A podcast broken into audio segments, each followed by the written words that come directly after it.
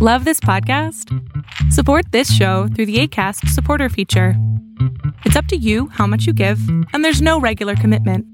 Just click the link in the show description to support now. As a person with a very deep voice, I'm hired all the time for advertising campaigns. But a deep voice doesn't sell B2B, and advertising on the wrong platform doesn't sell B2B either. That's why, if you're a B2B marketer, you should use LinkedIn ads. LinkedIn has the targeting capabilities to help you reach the world's largest professional audience. That's right, over 70 million decision makers all in one place. All the big wigs, then medium wigs, also small wigs who are on the path to becoming big wigs. Okay, that's enough about wigs. LinkedIn ads allows you to focus on getting your B2B message to the right people. So, does that mean you should use ads on LinkedIn instead of hiring me, the man with the deepest voice in the world? Yes. Yes, it does. Get started today and see why LinkedIn is the place to be to be. We'll even give you a $100 credit on your next campaign. Go to linkedin.com slash results to claim your credit. That's linkedin.com slash results. Terms and conditions apply. If you thought the only way to get a more defined jawline with natural looking results was through surgery, think again. Juvederm Volux XC is a non surgical injectable gel filler that improves moderate to severe loss of jawline definition and can help you achieve natural looking results with little downtime. Even better, this improved definition lasts up to one year with optimal treatment. No maintenance required. Improve jawline definition for a smooth, sculpted look with Juvederm Volux XC. For important safety information and to find a licensed specialist, visit juvederm.com. That's J U V E D E R M.com. Not for people with severe allergic reactions, allergies to lidocaine, or the proteins used in Juvederm. Common side effects include injection site redness, swelling, pain, tenderness, firmness, lumps, bumps, bruising, discoloration, or itching. There's a risk of unintentional injection into a blood vessel, which can cause vision abnormalities, blindness, stroke, temporary scabs, or scarring. Talk to a licensed specialist to find out if it's right for you.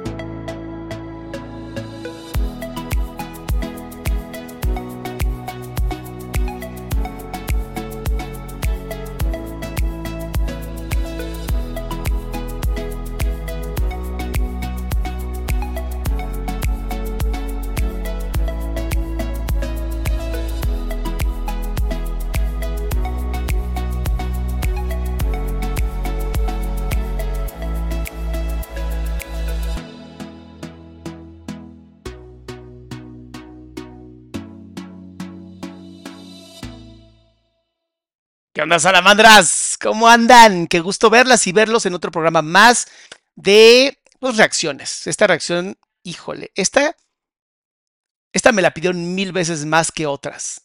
Y ya veremos por qué. Ya veremos por qué. Me da mucho gusto verlas y verlos. Este, medio estaba leyendo ahí en el chat que me andaban funando y dije, eh, mira, la gente tiene derecho a hablar, es algo que a mí me encanta, ¿no? Es el derecho que todos tenemos. Eh, y pues todo el mundo tiene derecho a decir lo que quiera, lo que es importante. Todo el mundo tiene derecho a opinar, ¿no? Expresarse. Hablan, siempre es lo mismo, siempre es, es que no tienes ética. Está bien, está bien, no tengo ética. Es que no sé qué, está bien, tienes razón. Eh, eh, me encantan tus opiniones. Qué interesante opinión. Pero antes de seguir con este chisme que está muy bueno, honor a quien honor merece. Hoy me mandaron un mensaje de que Florencia Guillot por fin sacó un comunicado donde pide disculpas, donde habla de lo que ocurrió y se da cuenta de que, pues bueno, hay que hacer un cambio. Y como la hemos criticado, también tengo que decir, Florencia, mis respetos. Mis respetos, ojalá, ojalá, ¿no? Se siga, ojalá se siga, ojalá esto no nada más sea para que ya la gente se, se calme, pero mm, Bien, bien, Florencia, neta, bien. Mis respetos. Y bueno, regresando a la otra parte, recuerden que el contenido que yo hago es solamente para salamandras y salamonkeys. Si tú quieres ser parte de esto, obviamente suscríbete al canal, eh, pon la campanita para que a veces te avise YouTube. A veces tienes que ponerle varias veces para que te avise bien. Este, y bueno, creo que, creo que es, es muy importante que yo pues vuelva a decir esto, ¿no? Porque hay copos de nieve, hay copos de nieve con diamantina que luego como que no agarran la onda. En este canal no hacemos análisis psicológicos. A veces, a veces las personas como que no tan jóvenes, como que ya empieza a haber un problema mental y no les da la cabeza para entender que esto es para entretenerse, para divertirse. Y si no saben lo que significa entretenerse y divertirse, váyanse, váyanse, no me vean, así de sencillo. Hay muchos piojos resucitados. Y al parecer hay piojos resucitados que se meten en áreas psicológicas pensando que más sabe el, diablo por viejo que por diablo, cuando pues no, no, piojito resucitado, más sabe el diablo porque conoce la humanidad que por, eh, por viejo. ¡Uh! Vamos a empezar que va a estar muy bueno. Nunca nadie me había puesto tanto así de...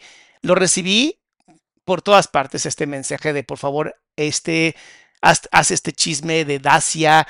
Eh, y como siempre, pues un tal Fredo. Un tal Fredo, mis respetos. Suscríbanse a su canal, por favor, que no se les pase. Y lo vuelvo a repetir porque hay pequeños piojos resucitados, copos de nieve que no entienden. No entienden. Ahí te va. Ahí te va. Es más, Martín, escúchalo muy bien. Esto es para divertirse, papi. Esto es para usar el, el tema de chisme, ponerle una pastillita de sabiduría y darlo. Hay gente vieja que no lo entiende, ¿no? Obviamente, pero en su gran mayoría aquí estamos. En su gran mayoría aquí estamos para divertirnos, para entretenernos y aprender. Porque usamos el chisme para aprender. Disclaimer, nada de lo que yo diga puede ser usado como un análisis psicológico ni como un diagnóstico, porque luego se enojan los piojos resucitados con diamantina. ¡Ah! Pero bueno, vamos a empezar. A mí me encanta, me encanta. Y todas esas, personas que luego en los comentarios pusieron, a mí nunca me dio confianza.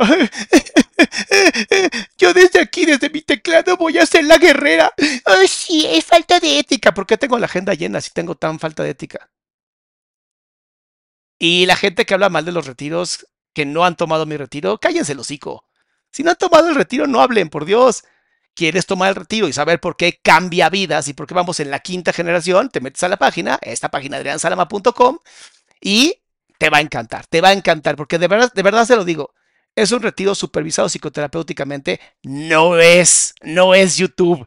Es que hay gente que es tan estúpida, tan estúpida, tan falta de cognición, que creen que lo que pasa en YouTube es la vida real, güey.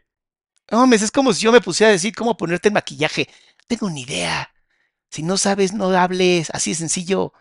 Pero bueno, como creo en la libertad de expresión, todo idiota merece su voz. Entonces, felicidades, idiotas. Sigan, sigan ustedes hablando. Y a los que no les gusta lo que yo hago, ustedes saben dónde se pueden sentar. Mi querido pan de dulce o querida pan de dulce, muchas gracias, mi amor. Vamos a empezar porque el chisme está buenísimo. El chisme está buenísimo y, uff, Mira, si yo puedo por lo menos dar un poquito de sabiduría con esto que pasa y que a ustedes no les pase, hijo, ya, ya estoy dado por otro lado. Pero bueno, vamos.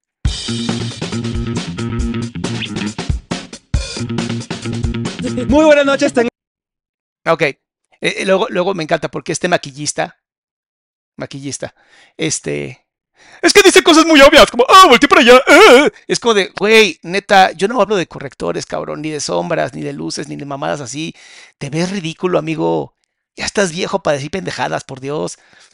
A ver, muy cómodo los dos. A dos reacciones es como Big Man, aprendemos y divertirnos. Güey, es que esa es la idea, mi amor, esa es la idea. Dice, hola, lloré con Dash, esperaba este video. Ay, vas a llorar un poco más. Eh, para los que nos gusta la comunicación no verbal y que no creemos que todo esto es ciencia exacta, ¿no? Como lo es las luces y los colores, que ahí sí, sí es ciencia exacta y por eso no me meto a hablar de lo que no sé porque no soy un imbécil como alguien, ¿no? Piojo resucitado con diamantina. Eh, vean la comodidad de estos dos. ¿Te acuerdas que Miku no estaba tan cómoda en el en vivo? Aquí la comodidad es tal que ella se atreve a subir las piernas para no hacer tierra. Ella está feliz. Feliz, feliz, feliz. Pero bueno, vamos a empezar y a ver cómo nos va. Tengan todos ustedes meses, meses, millones de mensajes. Aniñarse, aniñarse es una técnica que usan muchas veces las mujeres para que seamos más eh, dóciles con el tema de pues, platicar cosas difíciles. Cecilia, muchas, muchas gracias por apoyar al canal, mi amor. ¿Ok? Importante, importante todo esto. Estas son, estas son herramientas de seducción, no significan herramientas eh, eróticas. Seducción es para manipular y conseguir lo que tú quieres. No está mal seducir. Lo que está mal es hacerlo para manipular. Porque al final, entonces, nada más era un medio para la manipulación. Pero bueno, sigamos. Millones de llamadas. Intentamos cuadrar. Sandy, muchas gracias también por apoyar al canal. Neta, gracias a cada uno de ustedes porque mis respetos. Han ayudado a mucha gente con estas becas. Como cuatro veces para grabar, pero a mi chica la tragedias, todo le pasó. que- se sí, cayó, sí, hospital, tragedias, lutos, todo, le pasó. Pero está aquí, gracias. ¡Ay, qué emoción! Te lo juro, siempre digo esto, pero no siempre. Gwen, gracias por regalar membresías, mi amor. Vean todo lo que le pasó para llegar a este podcast. Esto habla de que tal vez, tal vez no quería ir al podcast, ¿sabes? Porque también es, ¿por qué te resistías? O sea, ¿por qué tanta cosa? Pero casi. Te lo juro que este sí es el más pedido de todos. O sea, este sí, no, no sé qué. la- o sea, ¿qué le tienes contra la gente? ¿Qué espera la o sea, gente? Es que sí, sí soy muy señora tragedias. O sea, sí se lo cree. Y como sí se lo cree, pues por desgracia va a tener que generar, ¿no? Va a tener que generar pues todo para que se siga confirmando. Es como estas personas que tienen mucho miedo a que les pase algo malo y les pasa eso que están diciendo. En psicología, porque eso se ha estudiado desde Freud, ¿no? Freud era un doctor, no era psicólogo, era doctor, médico, neurólogo. Porque luego andan hablando ahí de. Es que Adrián dice que, los que Freud era el psicólogo. Yo nunca dije eso, pedazo de animal. Yo nunca dije eso. Entonces, importantísimo, importantísimo entender. Desde esa época ya se sabía que cuando tú todo el tiempo tenías algo en la mente, sea bueno, sea malo, ibas a hacer algo que se llama eh, sesgo de confirmación, que después ya en, psico- en psi- psicoterapia cognitivo-conductual ya se ah, investiga y se analiza mucho mejor. Significan otras palabras que vas a poner toda tu energía, toda tu energía, para que algo ocurra, para que algo ocurra. ¿Ok? Mi querida Daniela Ramos, hola Doc, me encantan sus videos, aprendo algo siempre. Aquí está un granito de arena, mi amor, e- es un gran granito de arena, muchísimas gracias, porque, ay Dios, ahí está, ahí está, mucho amor. Entonces, muy importante lo que está diciendo ella. Si ella se siente señorita tragedias, literalmente su cerebro acaba de escribir y escuchar. Tenemos que ser tragedias. Tenemos que vivir en tragedias porque, porque lo dijiste, ¿no? Somos una, una señorita tragedias. Mucho, mucho cuidado, por favor, con las cosas que piden. Buen Granados, muchas gracias, mi amor preciosa. Entonces, esto, eh, esto está eh, importante, ¿no? Este tipo de información que a mí, bueno, a mí sí me importa que ustedes tengan para que, pues, cuiden mucho lo que se dice, porque a, a veces se hablan bien feo. O sea, o bueno, ustedes díganme si no, porque yo luego sí los veo que, que sí se hablan de una manera que pues no deberían. Em, y pues no está chido. Déjenme ver una cosa. Está todo perfecto. Bien. Eh, Cami dice, me ahorré mi cafecito del día para poder donarlo. Prepárese el chismito de oído que está fuertecito. Oh, mi amor, muchas gracias, mi cielo. Bueno, vamos a empezar con la señorita y escuchen lo que se dicen, por favor. Please, escuchen lo que se dicen porque no se vale que se violenten ustedes tanto. A ver, espérate, es que no puedo ni empezar, checa. Sukira, Suku- Sakurita Moon. Buenas noches. Leí el crit- criterio de Su- Suprema acerca de las mascotas. Ya no son consideradas seres sintientes porque son parte de la familia. Las que consideran pu- pueden reformar. ¡Órale! Qué padre que ya los animales ya se consideran parte de su familia. Bien, vamos a empezar. Sí. Entonces supongo que por eso les da como curiosidad. y ¿de mira que este podcast trata de eso. ¿Cómo esta mierda sigue viva? Así, yo creo que la gente se pregunta. Yo tampoco sé por qué sigo viva. no Gracias por venir, bebecita. verdad, Gracias estoy- por la invitación, la paciencia, sobre todo. Oye, Fredo debe ser altísimo. O sea, Fredo debe ser impresionantemente alto. Su mano. A mí me encanta porque toca con tanto respeto. Esto es muy, muy importante. Normalmente en los podcasts no se debe tocar a la gente. ¿No? Pero con Fredo no pasa nada. Pero es que su mano son las dos manos de ella y le sobra todavía dedo a este hombre. Debe ser muy alto. Gracias Estoy- por la invitación, la paciencia, sobre todo. Para que vean, perros, lo trabajé. Porque uno cualquiera habría dicho, no, ya la primera que me quedó mal. No que me quedara mal, pero que no nos cuadráramos No, porque sí eran los tiempos. No. Aquí no venimos a mentir, sí te quedé mal. Uy, me va a encantar este podcast porque ella es muy neta. Dacia es muy neta. Y ser muy neta es, wow, amo, amo cuando son así, porque son auténticos. Porque son auténticos. Porque en vez de estar tratando de estar jodiendo a otras personas, prefieren hacer su camino. Y si no te gusta lo que, lo que tu camino está haciendo, cambias, ¿no? Pero hay piojos resultados que parece que hasta les gusta lamer el culo. Bueno, cada quien sus gustos, ¿no? Ah, yo te ando defendiendo. fecha. Y Pero te yo, pasó mira, algo, te- pero te caíste de hocico. Sí, sí, sí, me caí de Ni hocico. modo que venía chimuela. Ojalá me hubiera caído en otra cosa, pero no, sí me caí de... Sí, también uno tiene que entender las tragedias de la vida y así, pero para que vean que hasta que. Creo amigo, que sí sí, te no, mandé que- ¿no? sí, de, todos me los chicos, sí. no. Así se le va a poner la boca a varios ahorita con este podcast. Pero empecemos por el principio. No hay que irnos adelantar porque tú tienes mucha sopita y también no quiero que sea nada más ay, Dacia del mal de amores, sino yo sé que desde chiquita pues viviste cosas. Uf, Y- Uh. Mira, estaba todo bien. Estaba todo bien. Y de pronto, como ya sabe que tiene que entrar en el tema, mira cómo aleja completamente la mirada. El brazo también se le mueve bastante. Creo que me gustaría. Y acá ya no se alcanzó a ver con la cámara. Pero supongo que fue como darse apoyo en la mano, como agarrarse, ¿no? Como, como ese saludito, ¿sabes? Como de, "Eh, todo está bien, todo está bien. Pues bueno, vamos a empezar con lo fuerte y apenas vamos en el minuto, un minuto 33. Me gustaría empezar por ahí porque pues todos tenemos hay traumas de la bastante infancia. material, sí, o sea, una no está loca nada más porque sí. O sea, hubo algo que construyó esa locura, ¿me entiendes? evento Como- canónico. Claro, obviamente mis papás son mi evento canónico de toda la vida. Ah, este,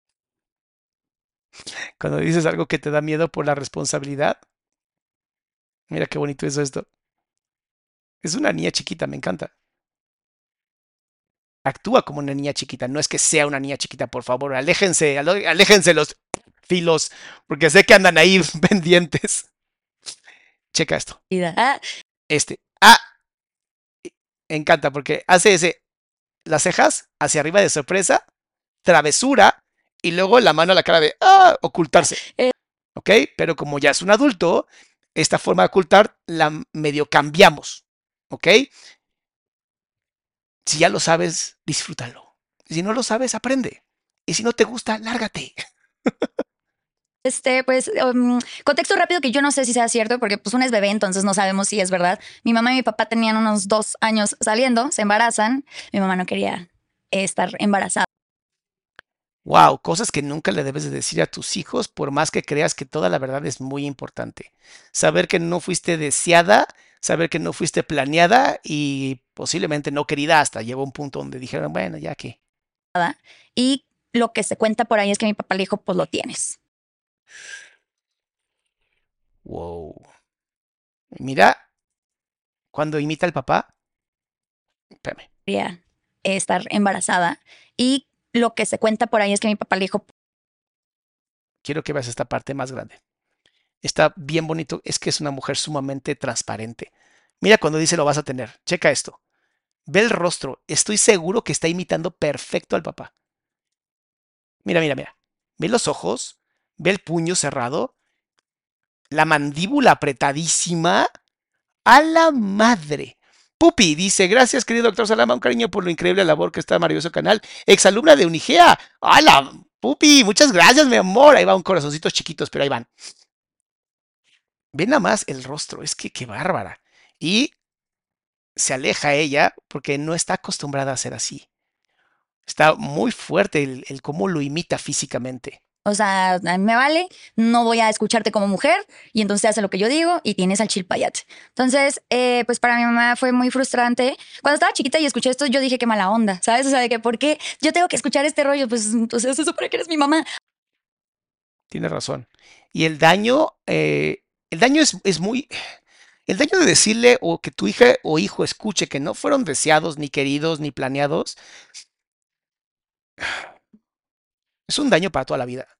O sea, estás, estás diciéndole a una persona, no te quería, no te elegí, y pues ya estás aquí, ya qué hago, ¿no? Si ni siquiera eres suficiente para tus papás, ¿para quién sí vas a ser suficiente? Y eso es lo que lo hace tan doloroso. Eso es lo que hace que haya daños en la psique de un niño o una niña. Porque ese no fui deseado, no fui querido, no fui amado, no fui, no soy suficiente para ser amado o amada, se queda por desgracia en la psique. Y como la psique va creciendo y se va haciendo algo que se llama neurodesarrollo hasta los 24 años más o menos, esa información queda atrapada en capas de desarrollo cerebral. Lo que hace aún más difícil quitar el programa, porque, ok, ya, ya me di cuenta, ya generé desde la, desde la parte del córtex cerebral hasta la parte más chiquita, ya, ok, ya lo tengo claro. ¿Y cómo lo quitas? Si está bajo 3, 4, 10 capas.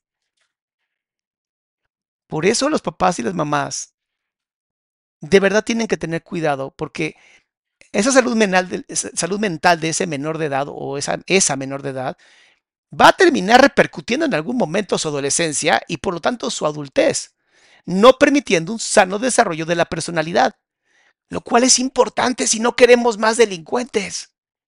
¿Sabes? Ahora le entiendo, ¿sabes? O sea, ahorita que ya estoy más grande, digo, güey, pues es que si yo también hubiera pasado por eso, pues no me dejaron tomar decisión sobre mi cuerpo.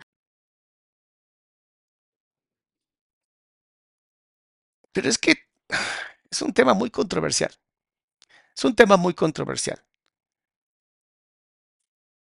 Porque al final ya estás aquí. Entonces pensar en qué injusto que no te dejaron abortarme es como, pero ya estás aquí, mi amor. Hay que trabajar con lo que tenemos en este momento, no lo que, no lo que ya pasó, porque lo que ya pasó es muy doloroso. Sí, ok, tu mamá tal vez no tuvo la opción. Lo entiendo, no podemos corregir el pasado, pero tampoco se vale lastimar a la persona porque tú no pudiste abortar. Es como, ya está el bebé, hazte responsable. Eso es ser adulto. Hacerte responsable por las cosas que, en las que las cagaste. ¿Sabes? Ahora, obviamente, Ana Mendoza, gracias mi amor, gracias, gracias, gracias por ganar 50 membresías, Dios mío. Qué dadora anda soy, mi amor. Eh, regresando a este tema. Obviamente, esto no va a pasar yo estoy a, favor 100% en cuando hay viola, ya sabes qué, y cuando son menores de edad, creo que sí es lo mejor, ¿no? Evitar un problema más grande, sí, totalmente. Pero no puedes lastimar a tu hijo o hija porque no pudiste tomar esa decisión. No se vale. No se vale lastimar a una persona así. Vanessa, muchas gracias, mi amor, por aportar al canal. Pero bueno, es mi opinión. Y eh, y mira cómo se toca su cuerpo de verga, pero pues aquí estoy, ¿no? Como un, aquí estás, aquí estamos comprometidos, aquí está todo genial, dándose ese amor, ¿sabes? O sea, wow. Pues obviamente se frustró muchísimo. Eh, mis abuelos, obviamente, pues de la vieja escuela, de pueblo, eran como la hija que se nos embarazó y no se ha casado. Entonces, durante unos cuantos meses estuvo encerrada mi mamá dentro de la casa y no la dejaban salir. Para guardar el secreto. Y luego, y luego yo no sé cómo hay gente que todavía se enoje conmigo por defender a las mujeres y por creerle a las víctimas. O sea, no sé por qué hay gente que se enoja conmigo por creerle a una víctima. No, eh, siempre decimos, hay que creer, hay que creer en las víctimas, porque de verdad para denunciar es difícil. Y va a haber víctimas, va a haber personas que no sean víctimas. Eh, claro que va a haber personas que no son completamente víctimas. Pero por una vamos a joder a 100 que creo que es mucho menos el porcentaje de falsas víctimas. ¿Qué les digo? Tengo 20 años trabajando con la mente, tengo 20 años trabajando con mujeres. A lo mejor es mi sesgo de confirmación y no me duele tenerlo, ¿eh? Yo le voy a seguir creyendo a las víctimas. Mi mamá me cuenta, y de hecho mi tío, su hermano, también me cuenta que él le pasaba comida a mi mamá por una ventana para que pudiera alimentarse. Y después mi papá ya como que consigue un lugar y se van. Y mi papá empieza a... O sea, el tipo se hizo responsable. Machista, sí, pero al final responsable. Pudo haberlo abandonado. Ejercer violencia sobre ella, empieza a golpearla. Ay, no, no, no, no, no. Ok. Sí me voy a enojar en este live.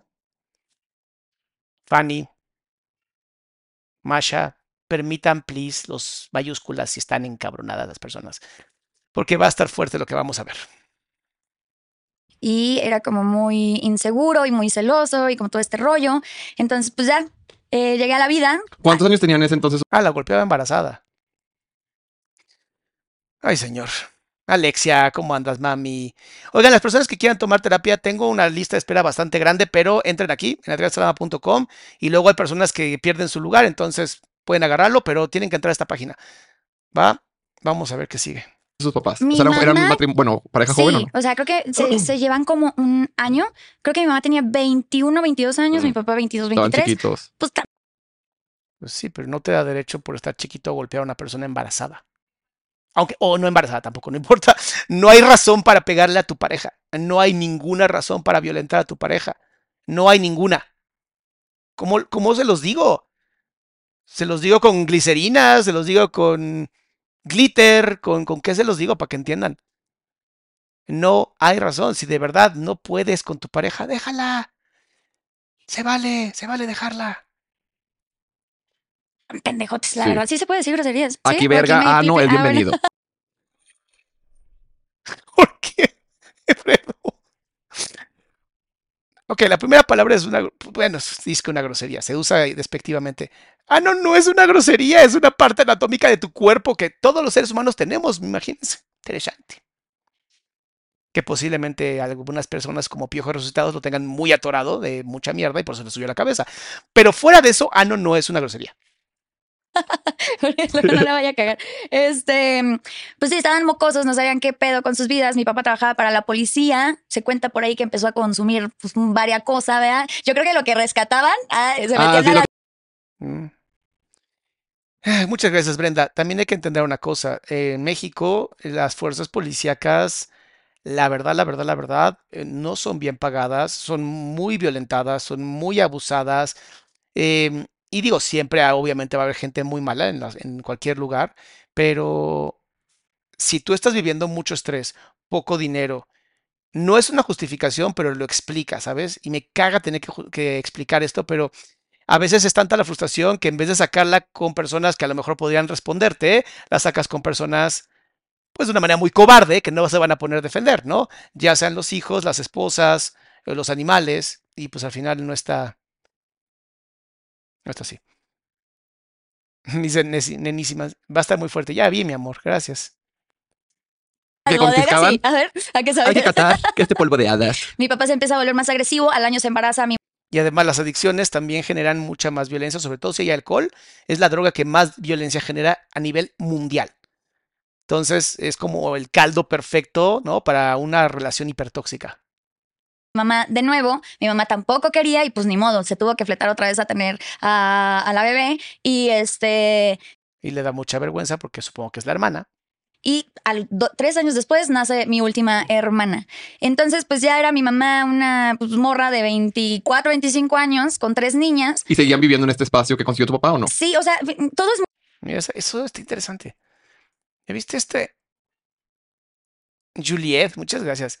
Esta sonrisa a la mitad es como un, pues ya que, ¿ok? Esto es un, pues, pues así era, o sea, no se puede cambiar. Como una resignación, ¿sabes? Cuando ya no puedes hacer nada más que resignarte.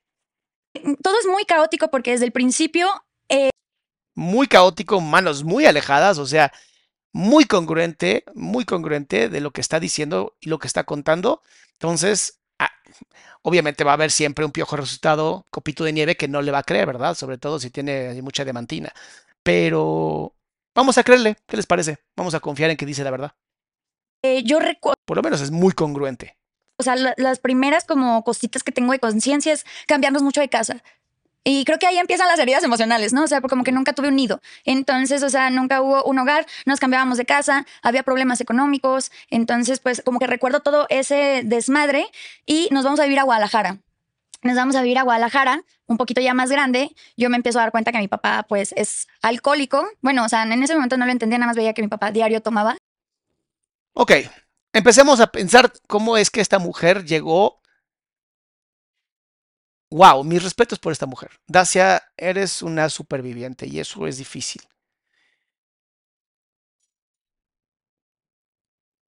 Literalmente no deseada, no querida, violentada la mamá, violentada a ellas como hijas, papá con una enfermedad que es el alcoholismo, que para una pregunta voy a contestar. em, eh, eh, eh, sabemos que es entre genético y aprendido. Sí hay un una fuerte tendencia genética, pero no podemos afirmar que es 100%, pero sí hay un 50% de creencia hoy científicamente de que sí el alcoholismo es genético. Pero además, también se aprende. Entonces, a lo mejor tú no tienes un problema de alcoholismo genético, pero puedes aprender a ser alcohólico, porque es una droga al final y estás tapando un defecto emocional. Entonces, Dacia tiene que vivir una niñez que es formativa para un sano desarrollo de la personalidad, que pueda estar sana mentalmente. Y tienes un papá con una enfermedad con alcoholismo, una mamá con una codependencia porque seguramente no lo podía dejar. Entonces seguramente pues había violencia económica, violencia emocional, violencia física. Y luego dices, ¿cómo es que logran tener éxito? ¿Qué pasa en esas mentes tan fuertes y chingonas como la de Dacia, que logra tener, que logra salir de esto? Dice Susan, Susan, por eso es vital ir a terapia al ser padres. Híjole, mi amor.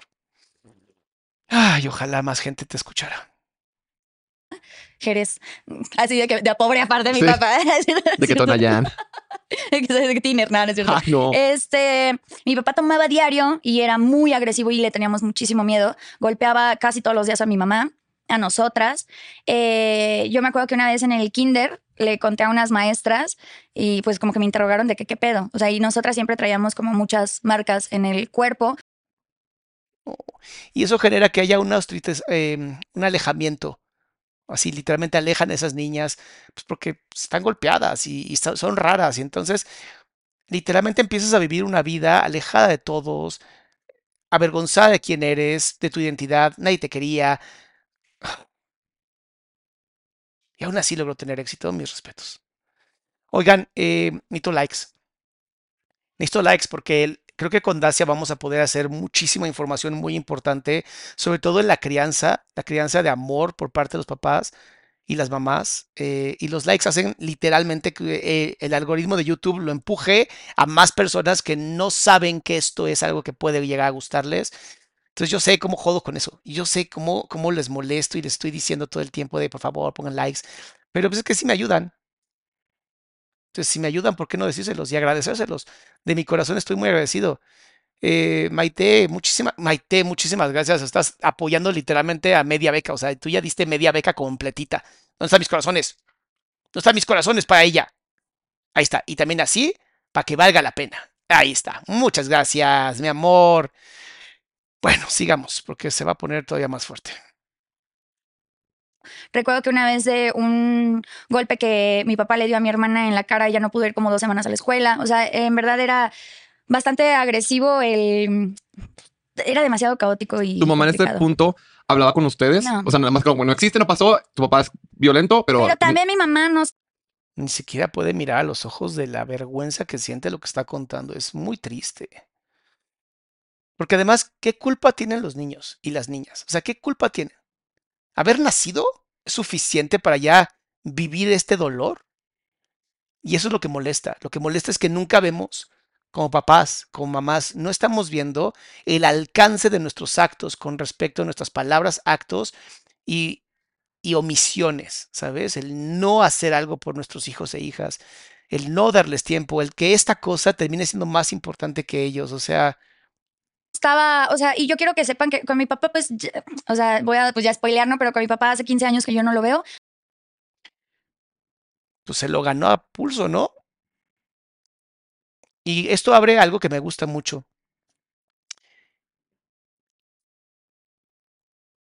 Tú no tienes que amar a tus papás. Tú no tienes que amar a tus papás. No es tu obligación.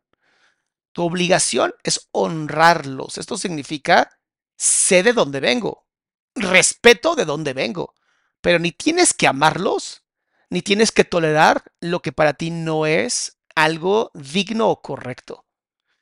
Obviamente no puedes ser esa mamada mientras vivas en su casa, ¿no? O sea, como de, ay, no te voy a respetar en tu casa. Pues no, vivas en su casa.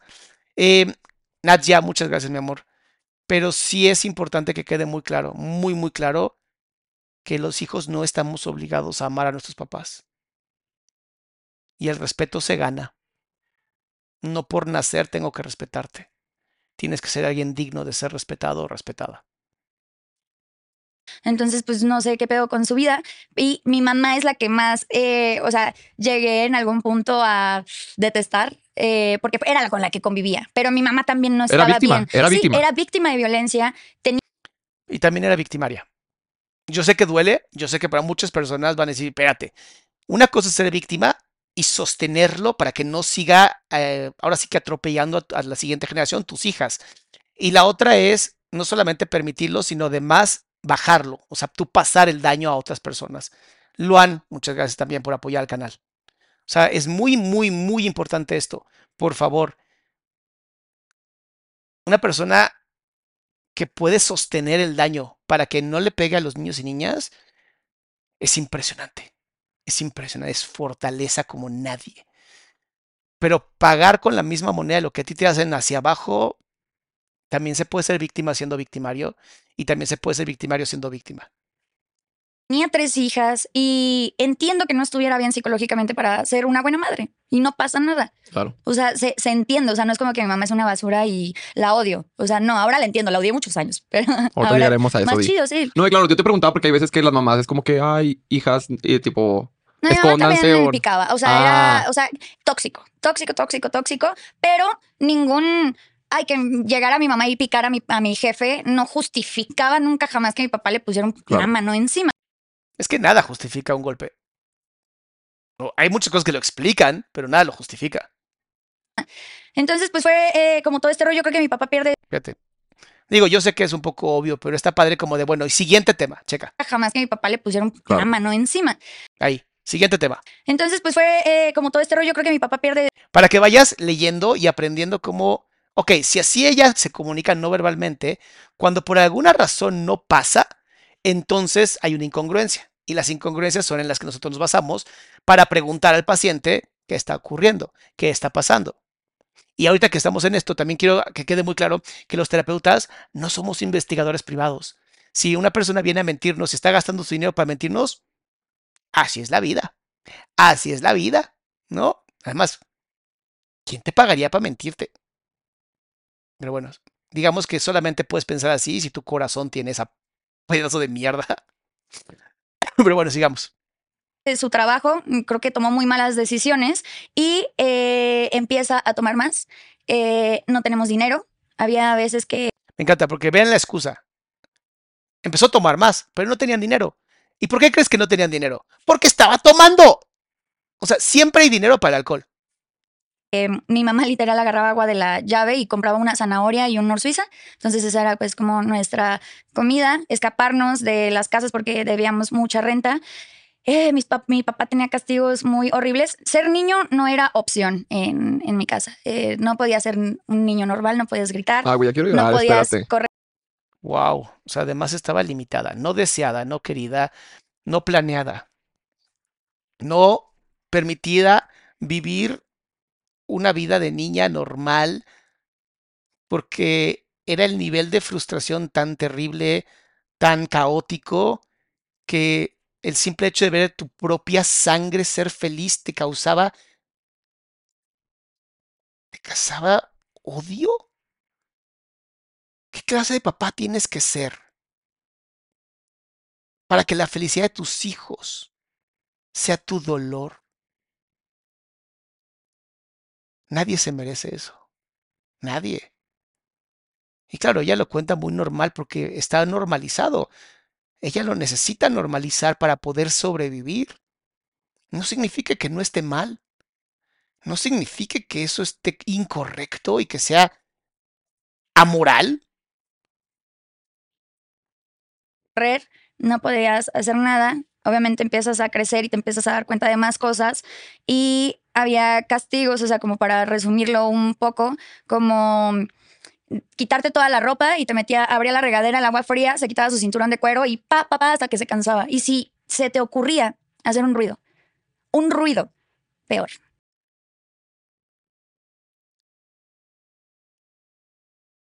Ok, yo sé que aquí no podemos diagnosticar, pero ¿no les suena a sadismo? Pegar, o sea, desnudar a una de tus hijas, abrirle el agua fría, para después pegarle con el cinturón. ¿Cuál es, eh, o sea, qué tiene que estar pasando por tu miserable vida como para creer que eso es castigo suficiente?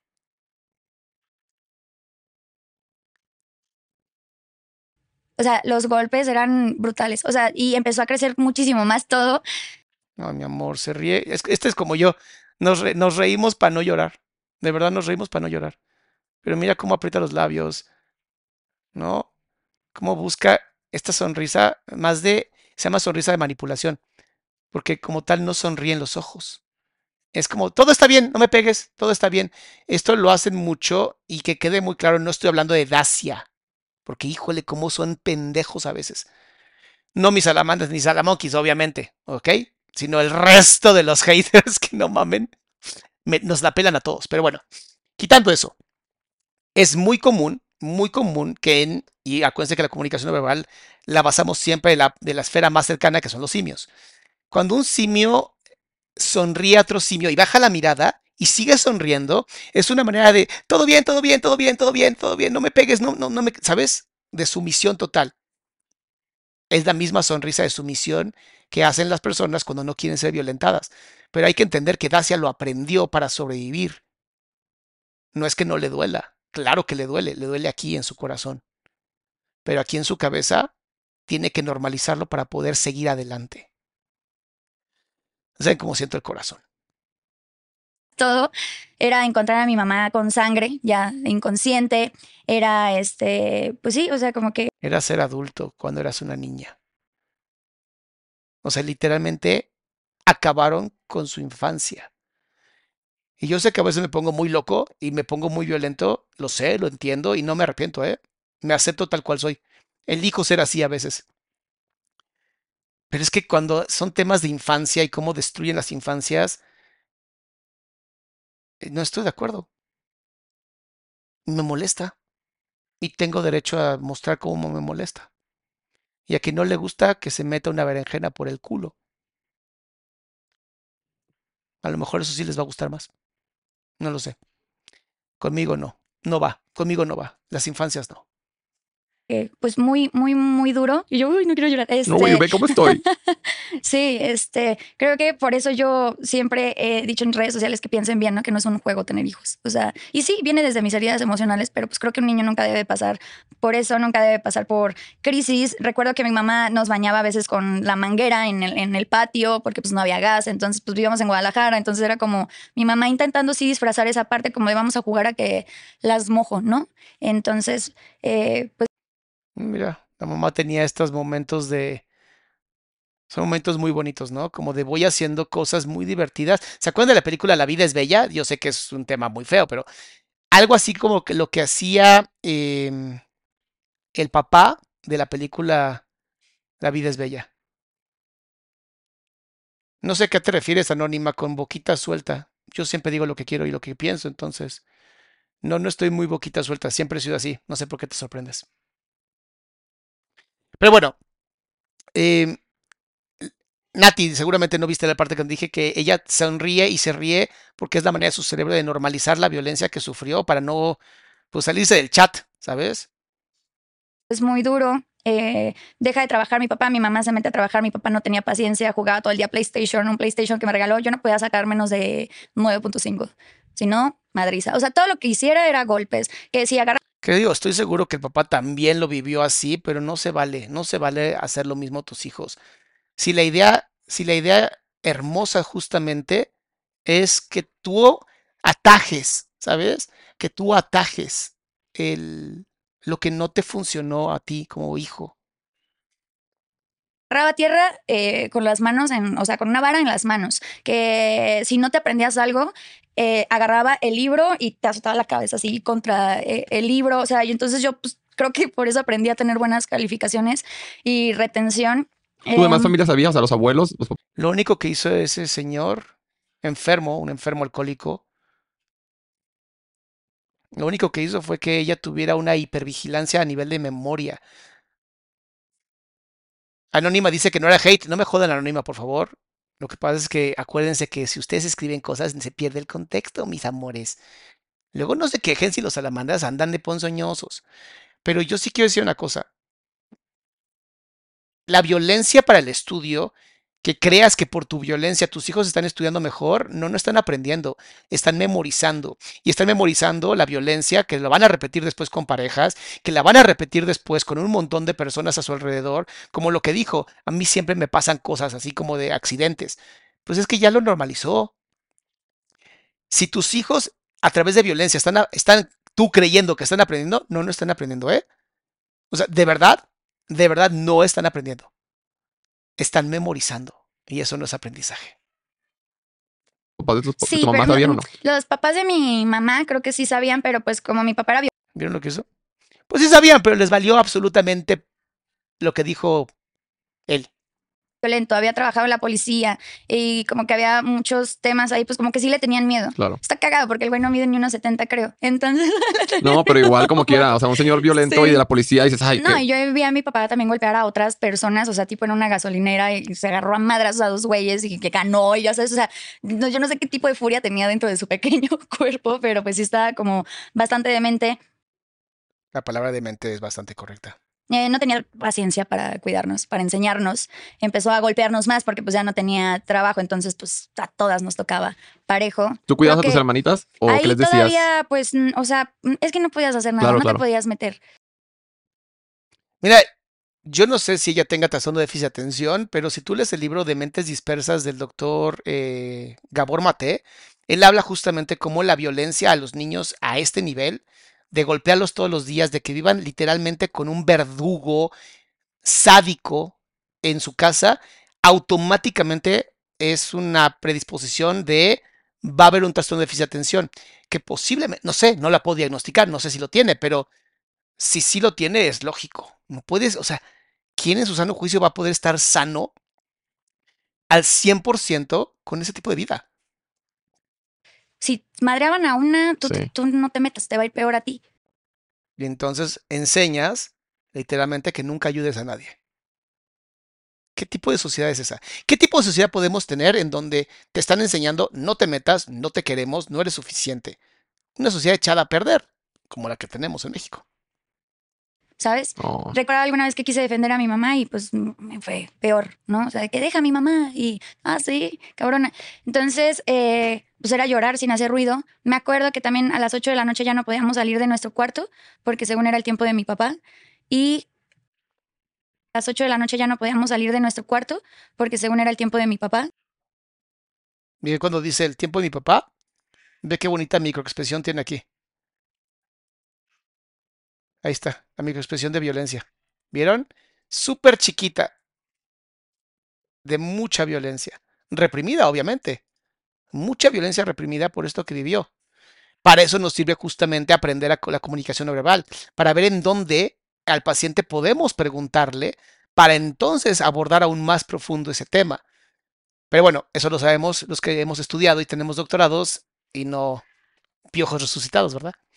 Eh, oigan, mis amores, los likes. Nos urgen esos likes. Ya somos más de 6.500 personas y hay que poner like. O 6.400. Hay que poner like. Yo sé que llegas y estás en el chisme y estás... pero a mí me ayuda. A mí me ayuda para que más papás y mamás, o que no sean todavía papás y mamás, a lo mejor decidan no tener hijos. Es una gran decisión si no quieres. Y no podía salir ni al el anillo, darle muchas vueltas a un anillo, estar jugando con anillo, habla del compromiso. ¿Qué tanto estoy teniendo miedo al compromiso con esto que estoy diciendo? O sea, ¿qué tanto lo que estoy abriendo en mi corazón me estoy sintiendo incómoda? El baño. Entonces, ay, no sé por qué me dio sentimiento esto, pero. Wow. Ay, ojalá Dacia esté en terapia porque sí es muy, muy importante. Literal, empezamos a hacernos pipí hacernos pipí en la cama de mi hermana, la chiquita, porque pues era la chiquita. Vean, ya van tres modulados de ansiedad, tres. Eh, hacernos pipí. Checa la oreja. Pipí en la cama de, Una. de mi hermana, la chiquita, porque pues era la chiquita, entonces pues era como más normal que ella se hiciera pis en la cama. Y pues ya estaba horrible. Nos pusieron vacinicas adentro de, plástico, así adentro del, del cuarto. Estaban secuestradas. A ver, ¿sí me entienden que estaban secuestradas sus hijas? Secuestradas en un campo de índole sádico. por un señor enfermo. Y ahí perdón, pero la mamá dónde estaba? Es que no podía salir la mamá. No sé, haces lo que sea. Entiendo, señora, que hizo lo que pudo con las herramientas que tenía. De verdad lo entiendo. De verdad lo entiendo. Y sé que muchas mamás, muchas mamás, hicieron lo que pudieron con las herramientas que tenían, pero please, busquen más herramientas. Hay muchas asociaciones. Busquen más herramientas, por favor. Cuarto para que pudiéramos hacer pipí ahí. Todo estaba muy limitado. Y entonces, pues un día despertabas y ya no había muebles, ¿no? O un día ya te tienes que cambiar de escuela y vivir en otra casa porque pues te escapaba todo el tiempo. O sea, eh, también tenía un castigo que si no te comías la comida rápido, metía todo a una licuadora. Jenny, me intenté quitar, mucha gente se aleja de mí porque solo he pensado en mí misma por divertirme. Me siento mal por sus comentarios. ¿Qué opina? ¿Me siento mal por sus comentarios? ¿Te sientes mal por mis comentarios o los comentarios? No, seguro de tus amigos. Jenny, y, Ceci, de verdad, muchas gracias, Ceci, de verdad eres un rockstar. Jenny, te lo digo a ti y se lo digo a todas las personas que en algún momento han pensado en, en salirse del chat. Si ahora estás viendo por ti y estás bien y estás haciendo lo correcto y no estás jodiendo a nadie, píntales este dedo, así píntales este dedo a todas esas personas porque no quieren que seas feliz, porque les haces ver que ellos también pueden tener la capacidad de ser felices y no tienen los tanates de hacerlo. Entonces, si tu felicidad jode a alguien, ríete en su cara. Como nosotros con los piojos resucitados. Con diamantina. Así, tu comida. Se que, ah, no vas a comer, chinga tu madre. Entonces todo lo echaba, lo molía, te agarraba la cabeza, te metía un embudo y por ahí era como, pues te lo acabas todo ahorita por el nivel de violencia que sufrió, eso es un tipo de palabra bioequiparada, porque estás introduciendo algo en una persona que no quiere. Y no tiene nada que ver con los bebés a los que les pones la cuchara y abre la boquita y ay, ay, ay, no, nada que ver. Esos eran niñas capaces de tomar conciencia y capaces de tomar decisiones a su edad, que quede muy claro, no de dar consentimiento, y obligarlos a comer de esa manera tan violenta, para mí es un tipo de bio equiparada, para mí. Opinión personal. Ustedes me dirán si estoy exagerando. Y pues ahí estás toda pues, ahogándote. Eh, mi hermana, eh, la mediana, es este, pues morenita, pues no le metió una vez a bañar en cloro a ver si se le quitaba. No, no es cierto. Sí. O sea, no solamente era sádico, era ignorante. O sea, no solamente era sádico, era ignorante. Con cloro para que se le quite el color de piel. Híjole, qué bendición que lleve 15 años de Asia sin ver a su padre. Y ni siquiera podemos llamarlo padre, al donador de esperma, porque no tiene otro nombre. O sea, castigos muy duros, muy, muy duros y... Ve lo que hace aquí, en su muñeca, aquí. Sí, o sea, castigos. Y ve la, la mano haciéndose así, muchísima ansiedad en este momento expresada obviamente con las manos y sosteniendo con toda su fuerza su brazo porque ella tenía que aguantarse la violencia, tenía que agarrarse para no hacer nada. Vean el nivel, vean el nivel.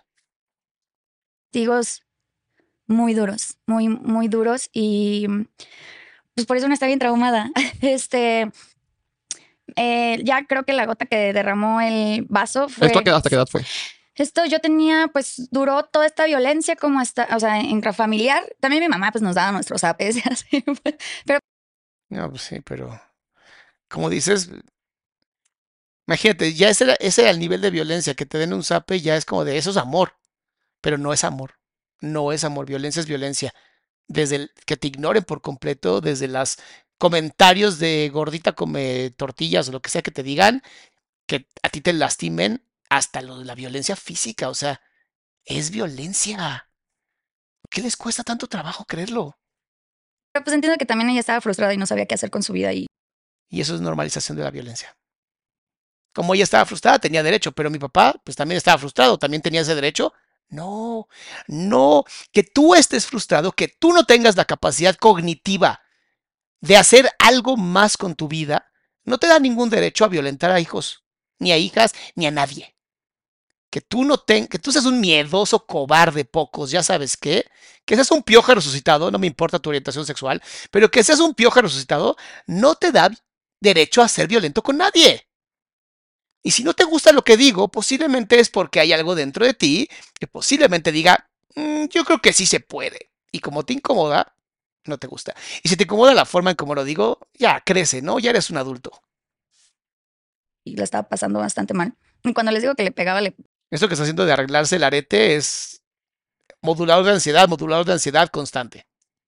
pegaba. O sea, no era No era como... una cachetadita. y que no está bien. O sea, Ajá, que está no mal, está, está, estando muy sí, mal. no, pero era arrancarle pelo, o sea, mal, o sea, fuerte de que mo- moretones horribles. Y lo que yo nunca entendí es por qué los vecinos también no hacían nada. O sea, porque si mi mamá Porque también le gritaba tenía- por puede ser que le tenían miedo también. Marcela Torres ya hizo un reel y un short y un TikTok donde explica que sí podemos hacer algo a los vecinos. Hay que llamar a una línea que creo que es el 911, si estás en la Ciudad de México o donde sea que haya 911. Y sí se puede, sí se puede hacer denuncia anónima. No se queden callados, please. Y obviamente hay que tener mucho cuidado con, ahorita no me acuerdo cómo se llama el efecto, pero este efecto tiene un nombre de una persona, que es como estamos en un lugar muy público o, estamos en un lugar donde hay mucha gente, creemos que alguien ya va a denunciar, entonces ya nosotros ya no denunciamos. No caigan en esa estupidez, por favor, es un sesgo. Por desgracia, ese sesgo es muy, muy común. Como hay mucha gente, alguien va a hacer algo. Entonces todo el mundo dice lo mismo y nadie hace nada. Entonces, mejor seamos hermosas personas salamandras y mira, yo no sé si alguien va a hablar o no, yo voy a hablar, yo voy a denunciar, yo sí voy a decir lo que está pasando.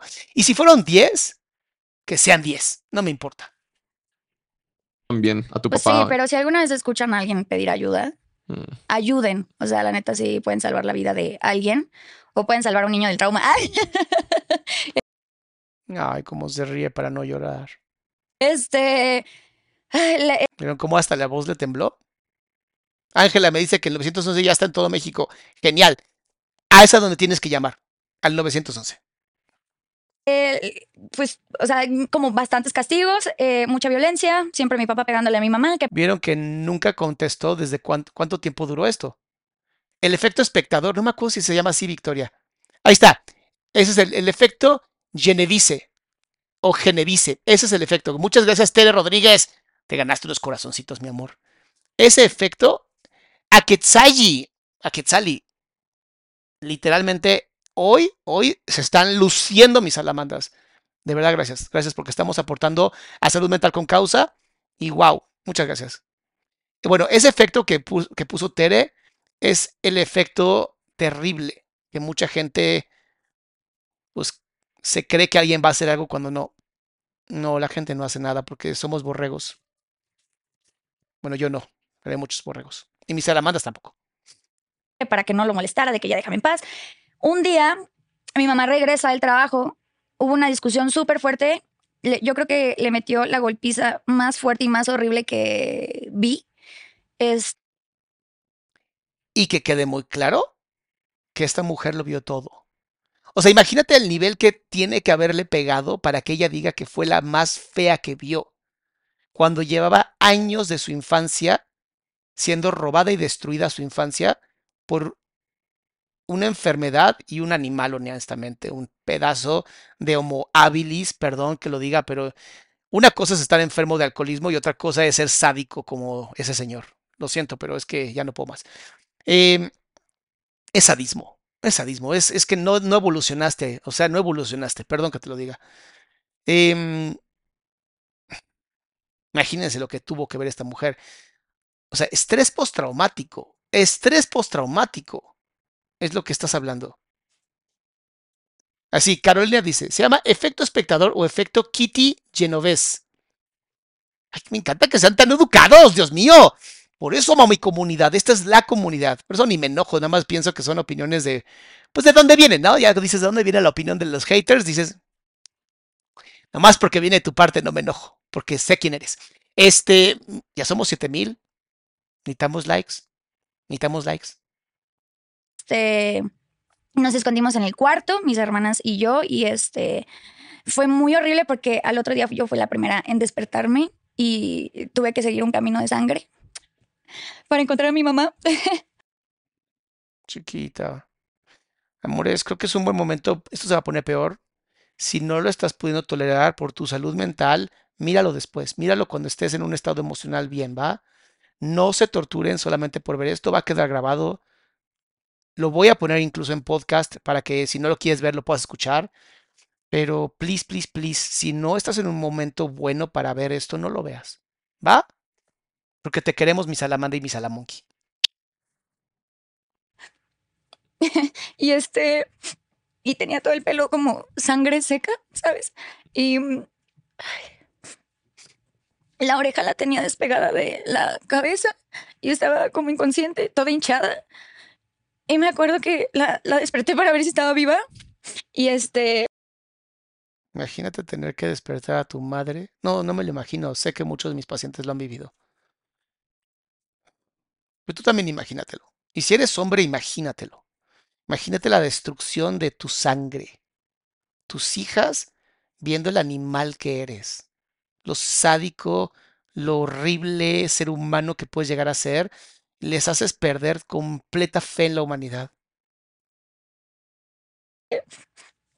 Y no sé por qué le dije a mi mamá de que te imaginas que fuéramos mariposas y pudiéramos volar libres.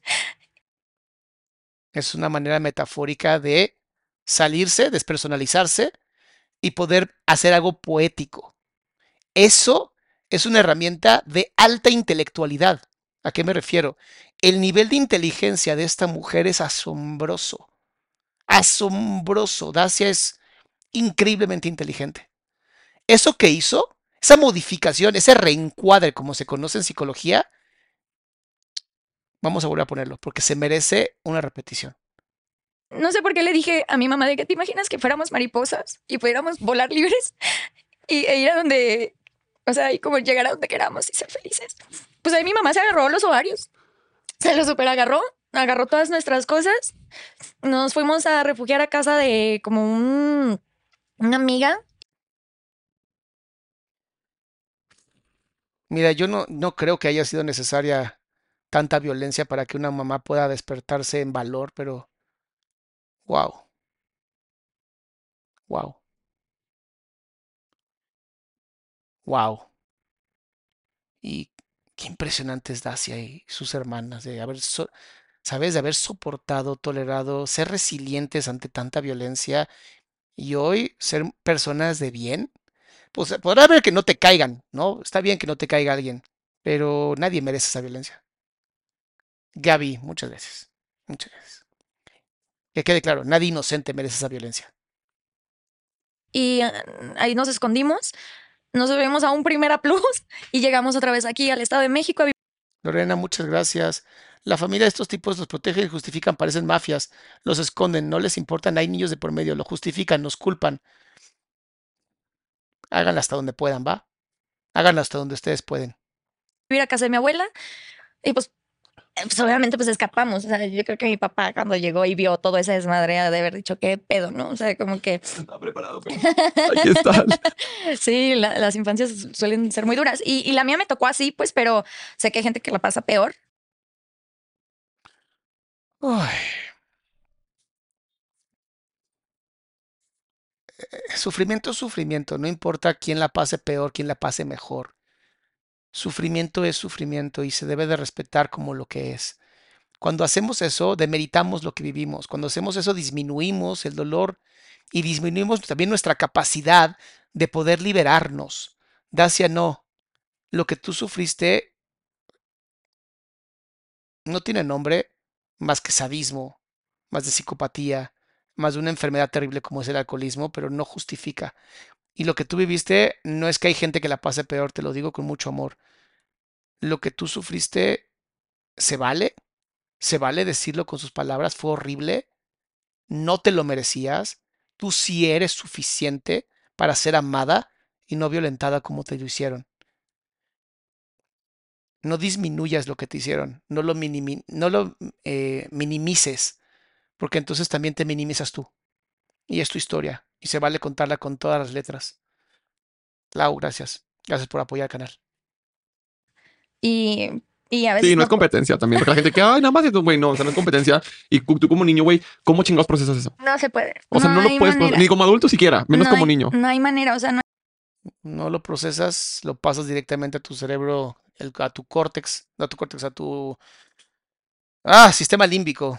¿no? Para que estés mucho más como pendiente, hipervigilante para que nunca más te vuelva a pasar algo así.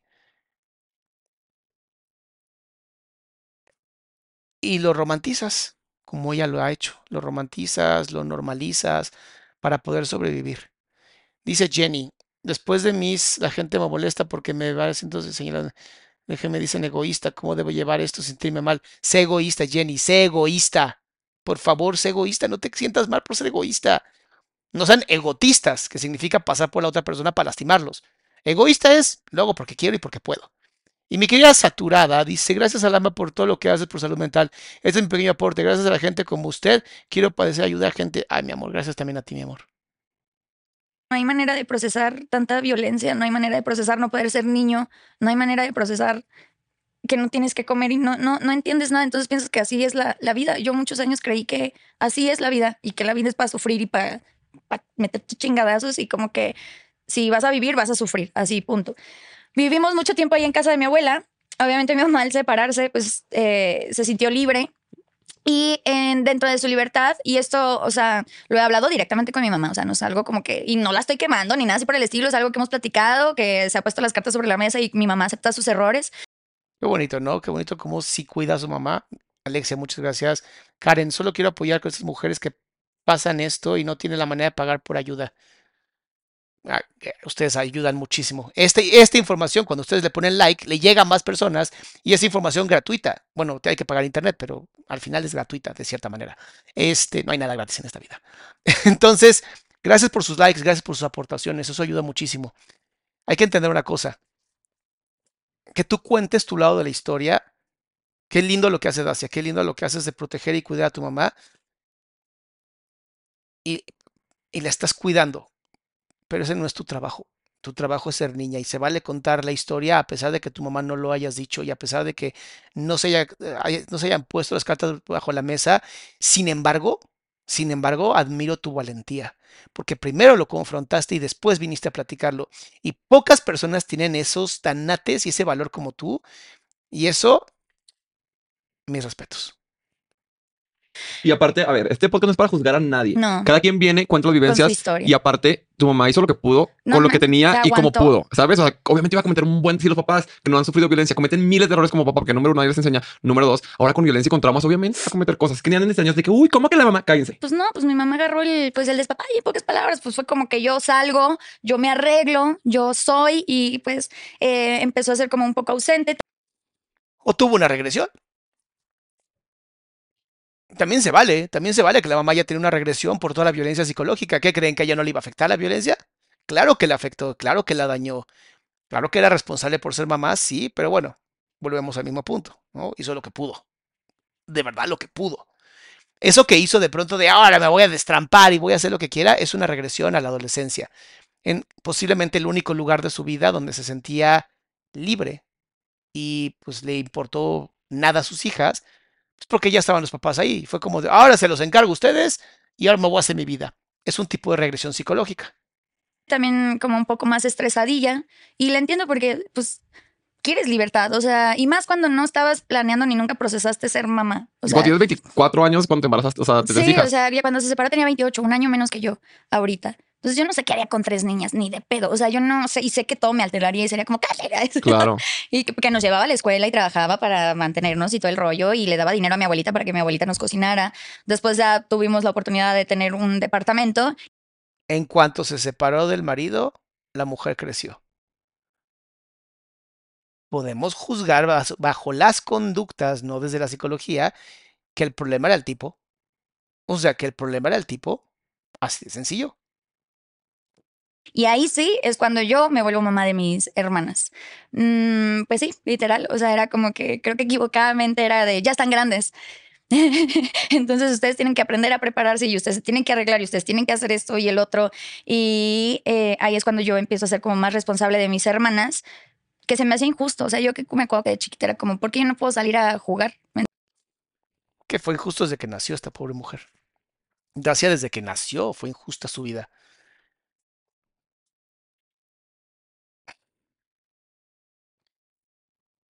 Sí, cuan- o sea, ella no debería haber sido la hermana de las, la, la- la mamá de las hermanas, ¿sabes? Sin embargo, volvemos al mismo punto. No hay más herramientas. Desde chiquita te arrebataron por completo tu infancia, te destruyeron tu infancia. Pues ya que estás actuando como adulto, literalmente levantando a tu mamá de un charco de sangre, que no te digan, pues ya, a ver, si ya hiciste esto y soportaste, pues vas a poder educar a tus hermanas. Pues lo explica perfecto. Digo, no es justificación, pero sí lo explica perfecto. ¿Entiendes? O sea, era como porque yo no puedo pues no sé, ser un niño una niña, ser una niña. Sí, o sea, y aparte, pues en la escuela él- me empezó el bullying. Yo nunca había eh, sufrido bullying, pero ahí era bullying porque mi mamá estaba divorciada, ¿no? Yo era de papás divorciados. Eh, y luego, pues traía como un acentillo de Guadalajara, pues no sé cómo era. Yo supongo que hablaba así, así, así, tiene morrilla. Y entonces de que, ay, pues la menonita y de que estás muy delgada y todo este rollo, pero pues siento que también, puta, Ay, Dios mío, es que tanto que decir. Primero, si necesitas ayuda y no tienes dinero para pagar, aquí está la información, adriansalama.com. Tenemos un grupo de autoayuda con más de 6,000 personas. Solo tienes que bajar el programa de Telegram y listo. Ahora, no te quieres perder nada de lo que hacemos. En esta página también está la información. Y, obviamente, redes sociales. Redes sociales. Instagram, ahí estoy. Eh, Twitter, ahí estoy. Este, en todas estoy. En todas estoy. Este, usen, usen el grupo de autoayuda porque es gratuito. Francis, gracias por apoyar el canal. Em, de verdad, ese, ese canal de Telegram que tenemos es maravilloso. De verdad puede ayudar muchísimo, pero si no tienes con quién hablar, vas a tener con quién hablar. Y es alimentado por ustedes, para ustedes, con ustedes. Los niños, entre niños somos malos. Somos muy crueles. Ah, les iba a decir, gracias, lo de los niños. Papás y mamás, por eso les digo que pongan like a este, este video para que le llegue a más, a más papás y mamás. Ustedes son mis ayudas, son mis, mis eh, emisarios, mis apóstoles, mis misioneros, llámense como quieran. Gracias a ustedes, más papás y mamás escuchan esto y pueden decir, hijo, nunca te burles del cuerpo de una niña o un niño, porque no sabes lo que estaba pasando. Esta niña era hiperflaquita porque seguramente no tenía que comer. O sea, burlarte de alguien por su cuerpo sin tener el conocimiento de absolutamente todo es inaceptable. Y aún con el conocimiento de todo, es inaceptable. Porque nadie elige el cuerpo. Naces con él. No me jodas. crueles, de verdad. Yo también me acuerdo las cosas. Creo que las cosas que más me hirientes que nos dijeron fueron de niño. Ahorita me dicen Joto, ay, sí, sabía. Yo Sí así me ¿qué? con mucho orgullo. Sí, a Pero de niño te dicen cosas muy crueles que aparte no tienes. No saben, no tienen contexto de la Sí. historia de vida que estás cargando. Y entonces era como, jaja, maldita flaca, no sé qué. Yo de que, güey, no tengo que comer, güey. O sea, ¿sabes? Es, es como, y si, y si quiero comer, yo tengo que preparar algo que yo no sé preparar. Yo no sé usar nada. Nenísima dice, lo más horrible es que los adultos muchas veces volvemos a vivir esto con nuestras parejas y lo normalizamos porque lo tenemos. Nunca es tarde para ir a terapia. El problema también es que crees que eso es amor. No es tanto la normalización, es la romantización. Es que si te quiere, te pega, ¿no? O, o si te criticas porque te ama, porque quiere lo mejor para ti. No es cierto. No es cierto. No es verdad. Me acuerdo que era como, la comida está en el microondas. Y entonces, pues eso era lo que había. No, pues no entendía yo nada. Y de repente mi papá regresa a nuestras vidas. Y pues creo que mi mamá, pues Su carita como de, otra madre. Otra vez. le quiso dar otra oportunidad porque, no sé. Porque víctima, pendejo. porque no, uno es víctima. Uno es víctima y cuando está, tipo, le ejercido la violencia y la manipulación, pues tienes miedo y creas como este sentido de dependencia y de que va a cambiar. Y la ilusión, porque en algún momento, pues se enamoró de Sí, no, y aparte el ser familia, creo Claro. yo, un poco. Por favor, de verdad. Y siempre lo digo también cuando me preguntan, hago que viene en Instagram así que, ay, ¿qué hago? Porque mi marido me engaña, me violenta, pero no quiero que mis papás, que mis hijos, no quiero que mis hijos tengan papás separados. Ah, pero si quieres que tengan papás violentos, papás tóxicos, papás Yo lo infieles. que he no. aprendido es, si tu relación está horrible, tus hijos van a ser más felices contigo siendo feliz aparte. Mónica, muchas gracias por el apoyo. Mira, sí es mucho mejor, sí es mucho mejor evitarte, o sea, si hay, si la relación de pareja está generando demasiada violencia, sí el divorcio es lo mejor.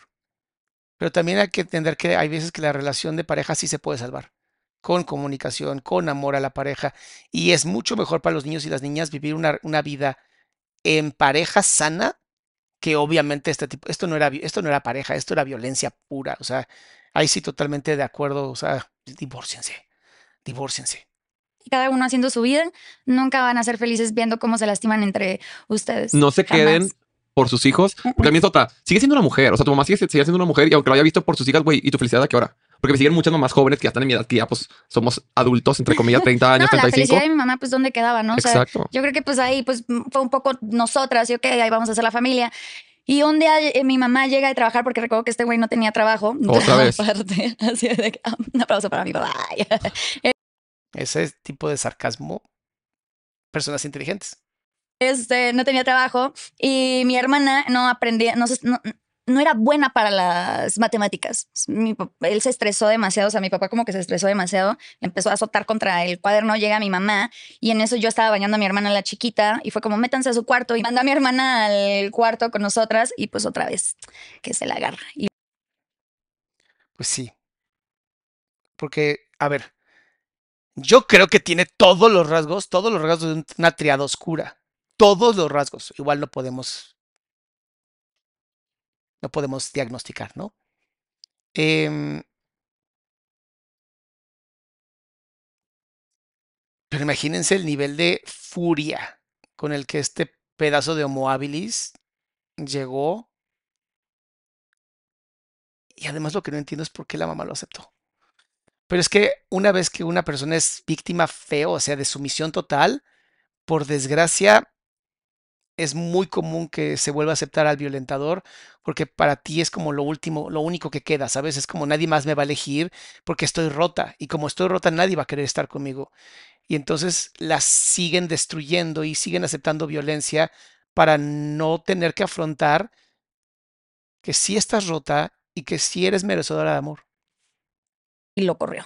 Y al otro día era Navidad. Me acuerdo perfecto que a mí se me rompió el corazón en miles de pedazos porque no entendía. Yo lo único que quería era tener una familia, ¿sabes? O sea, era como, pues yo quiero a mi papá y a mi mamá y ojalá funcione.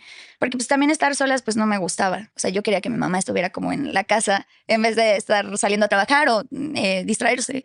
Eh, Que ahorita de grande obviamente lo entiendes que era mamá ausente porque tenía que comer algo, ¿sabes? Sí, eso una. Y la otra que pues tiene que vivir, no vivió nada. O sea, mi mamá se salió de casa a mis abuelos chapados a la antigua. Eso es una justificación terrible. Justificación terrible. No, no, no, no, no. Entiendo que amas a tu mamá, de verdad lo entiendo, pero ella también es responsable. No, no, no le, no le disminuyan la responsabilidad a una persona, porque si no viviste lo que tenías que vivir a tu edad, ¿qué pasó? Y no lo vas a recuperar, o sea, se los digo desde ahorita. Si a los 40 años empiezas a querer vivir este, el antro y cosas así, te ves ridículo. Ya no es así. Ahora, cada quien haga lo que quiera, ¿no? Al final de su vida. Pero hay hijos de por medio. Em, dice, mi madre es narcisista, estoy tomando terapia, llegamos al punto de mantener contacto, o tengo cáncer, o estoy en otro país tomando seguimiento. Ella me violenta por no traerle y mantenerla. Angie, ¿sabes la respuesta a mi vida? Para las personas que preguntan qué es la triada oscura, porque luego no lo explico y yo creo que ustedes ya vieron todos mis videos. Eh, la triada oscura es cuando la persona es sádica, es psicopática, no tiene empatía por nadie y además maquiavélica, tiene razones para hacer las cosas y, y le vale madres. Mónica dice, mi mamá me golpeó, rompió todas mis cosas, me clavaba un plato en la cara, la licuadora moliendo la comida y más. Tengo pocas memorias. ¿Está relacionado? sí, mi amor. Sí está muy relacionado. Please ve con un neurólogo primero para que revisen si está todo bien en el hipocampo. Pero bueno.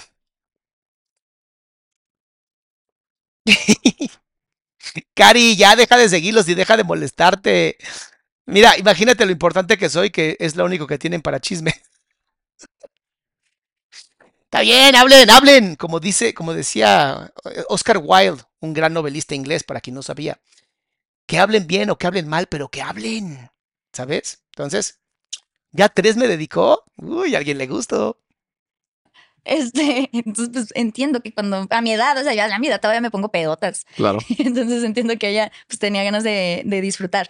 Y este, pues ya, lo mandó al carajo y ahí sí mi mamá pues ya también, este, como que por su lado le dio, en la casa de mi abuela dejaba mensajes como de que te voy a... Desvivir. Sí, te voy a desvivir y si tus hermanos se meten también me los chingo con una bla, bla, bla, bla. Y eh, escuchar eso en el altavoz del teléfono era como súper traumático. Luego como que intentaron hacer las cosas bien y de repente íbamos los fines de semana a casa de los papás de él y, y también era horrible. Mira como no le gustaba nadita.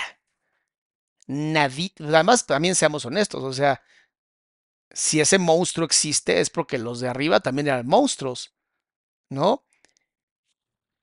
Le- Era como que pues porque pues, le teníamos mucho miedo. Claro. O sea, y cuando te digo miedo, miedo, es miedo. O sea, yo creo, mm, bueno, eso ya lo digo más adelante, pero era un terror increíble. O sea, no, no podían verlo ni mucho tiempo a, a los ojos. Qué gran crianza, señor, ¿eh? Qué gran crianza, que sus hijos le tengan terror en vez de respeto. No, sí, maravilloso. Eh, se vuelven a pelear, no sé, es que era una relación bastante tóxica desde el principio. Y me acuerdo que una vez salimos de la primaria y ya está mi papá y nos dice que, ah, su mamá me dijo que pasara por ustedes, vénganse, que nos secuestran. Wow. No, pero es que ya era guerra entre ellos. Eso se llama lucha por el poder. Hermosa y terrible lucha por el poder. Es una etapa en la relación de pareja en donde en vez de negociar como dos seres pensantes, literalmente se atacan. Se atacan a ver quién es más violento, a ver quién puede ejercer más dolor en la otra persona para someter. No porque buscan el amor o la pareja, están buscando el sí, sometimiento para de esa manera yo tener completo control sobre ti. Les digo que tiene así como todas las red flags de narcisismo con triada oscura. O sea, ya no era el interés nosotras, ya era te voy a chingar y mi mamá también era te voy a chingar. Entonces, pues que nos secuestran.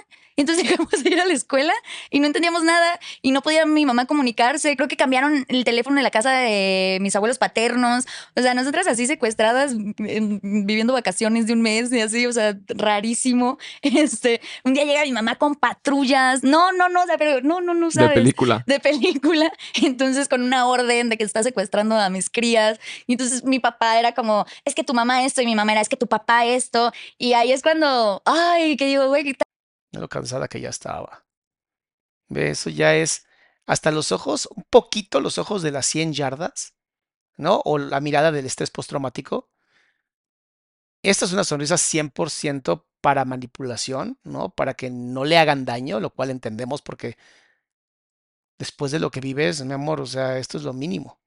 está muy cabrón que ya también sus egos salieron a flote y ya no importábamos nosotras. Y aparte no se dan cuenta que se lo estaban haciendo a unas niñas. Sí. Si tú lo hacen todavía de grande, está difícil, pero ya tienes un poquito de madurez y dices, ah, son pedos de ellos que chinguen a su madre. Pero tú como niño, ¿qué haces? No, pues no sabes ni que no más, nada más te llevan entre las patas.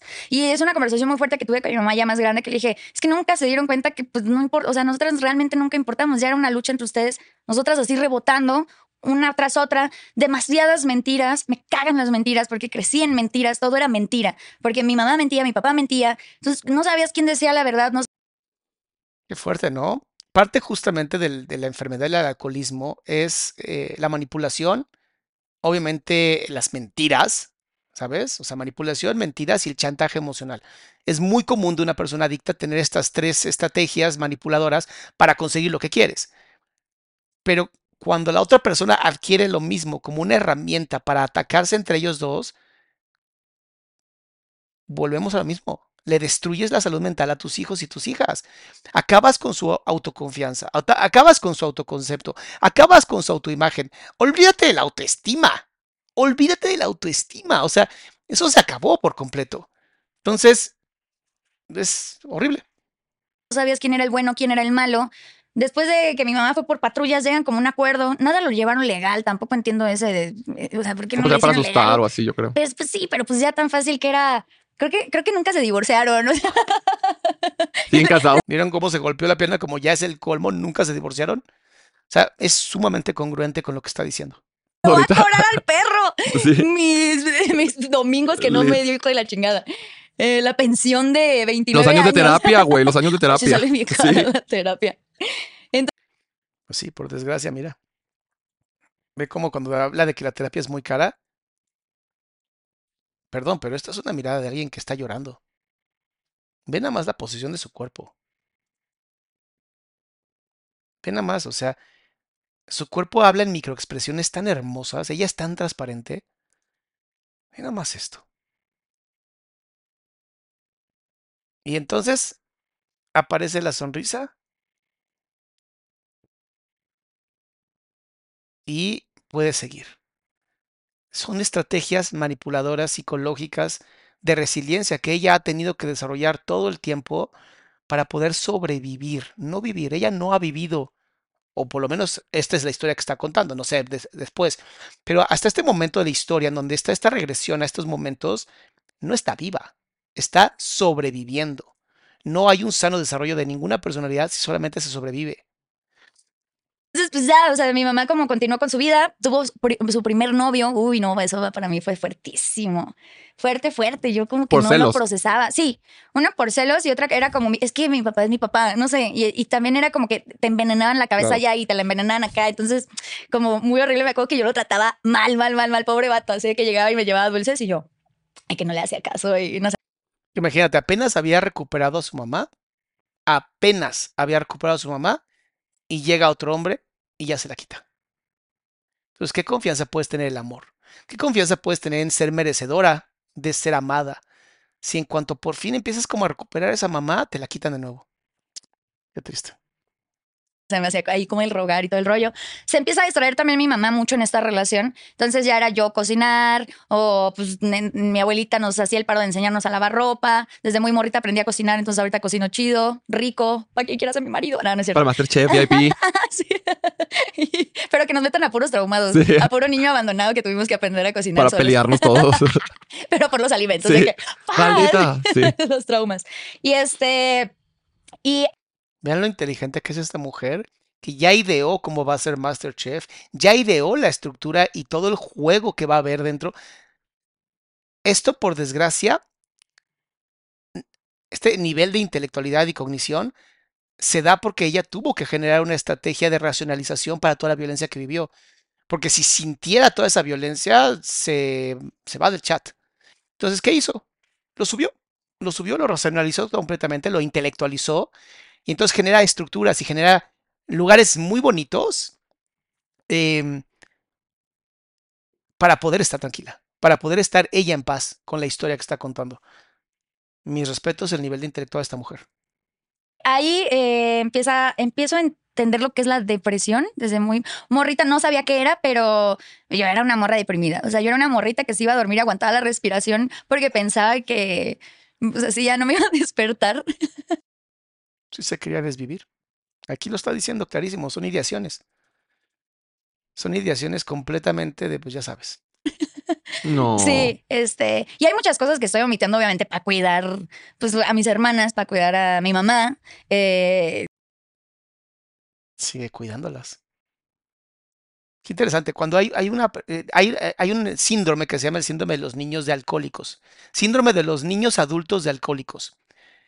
Es esta referencia a que muchos niños que viven alcoholismo y violencia cuando son adultos tienen tres opciones. Solo existen tres opciones, que es lo que se ha investigado.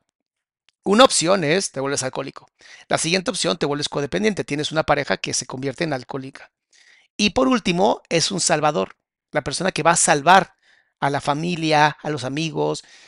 No sé si ella tuvo una relación de pareja en donde ellas o sus relaciones de pareja son relaciones en donde ella tiende a salvar a sus parejas pero sería muy común, puesto lo que está diciendo ahorita, de que siga emitiendo información para mantener como esta seguridad de que pues no critiquen de más a su familia. Y la verdad es que nadie de nosotros deberíamos de criticarlos. Y por eso estoy como hablando lento, porque no quiero lastimar a, nadie de mi familia.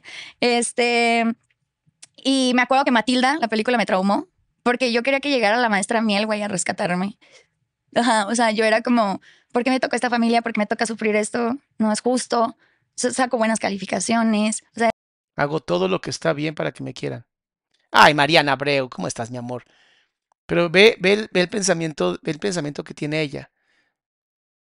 Estoy haciendo todo lo que sé que las caricaturas, los amigos, amigas, los cuentos de hadas nos cuentan em, con respecto a cómo uno debe de comportarse para ser amado o amada. Y lo hice todo y no me aman. Entonces, no hay reglas en este mundo. Y si no hay reglas en este mundo, ¿para qué vivo? Ay.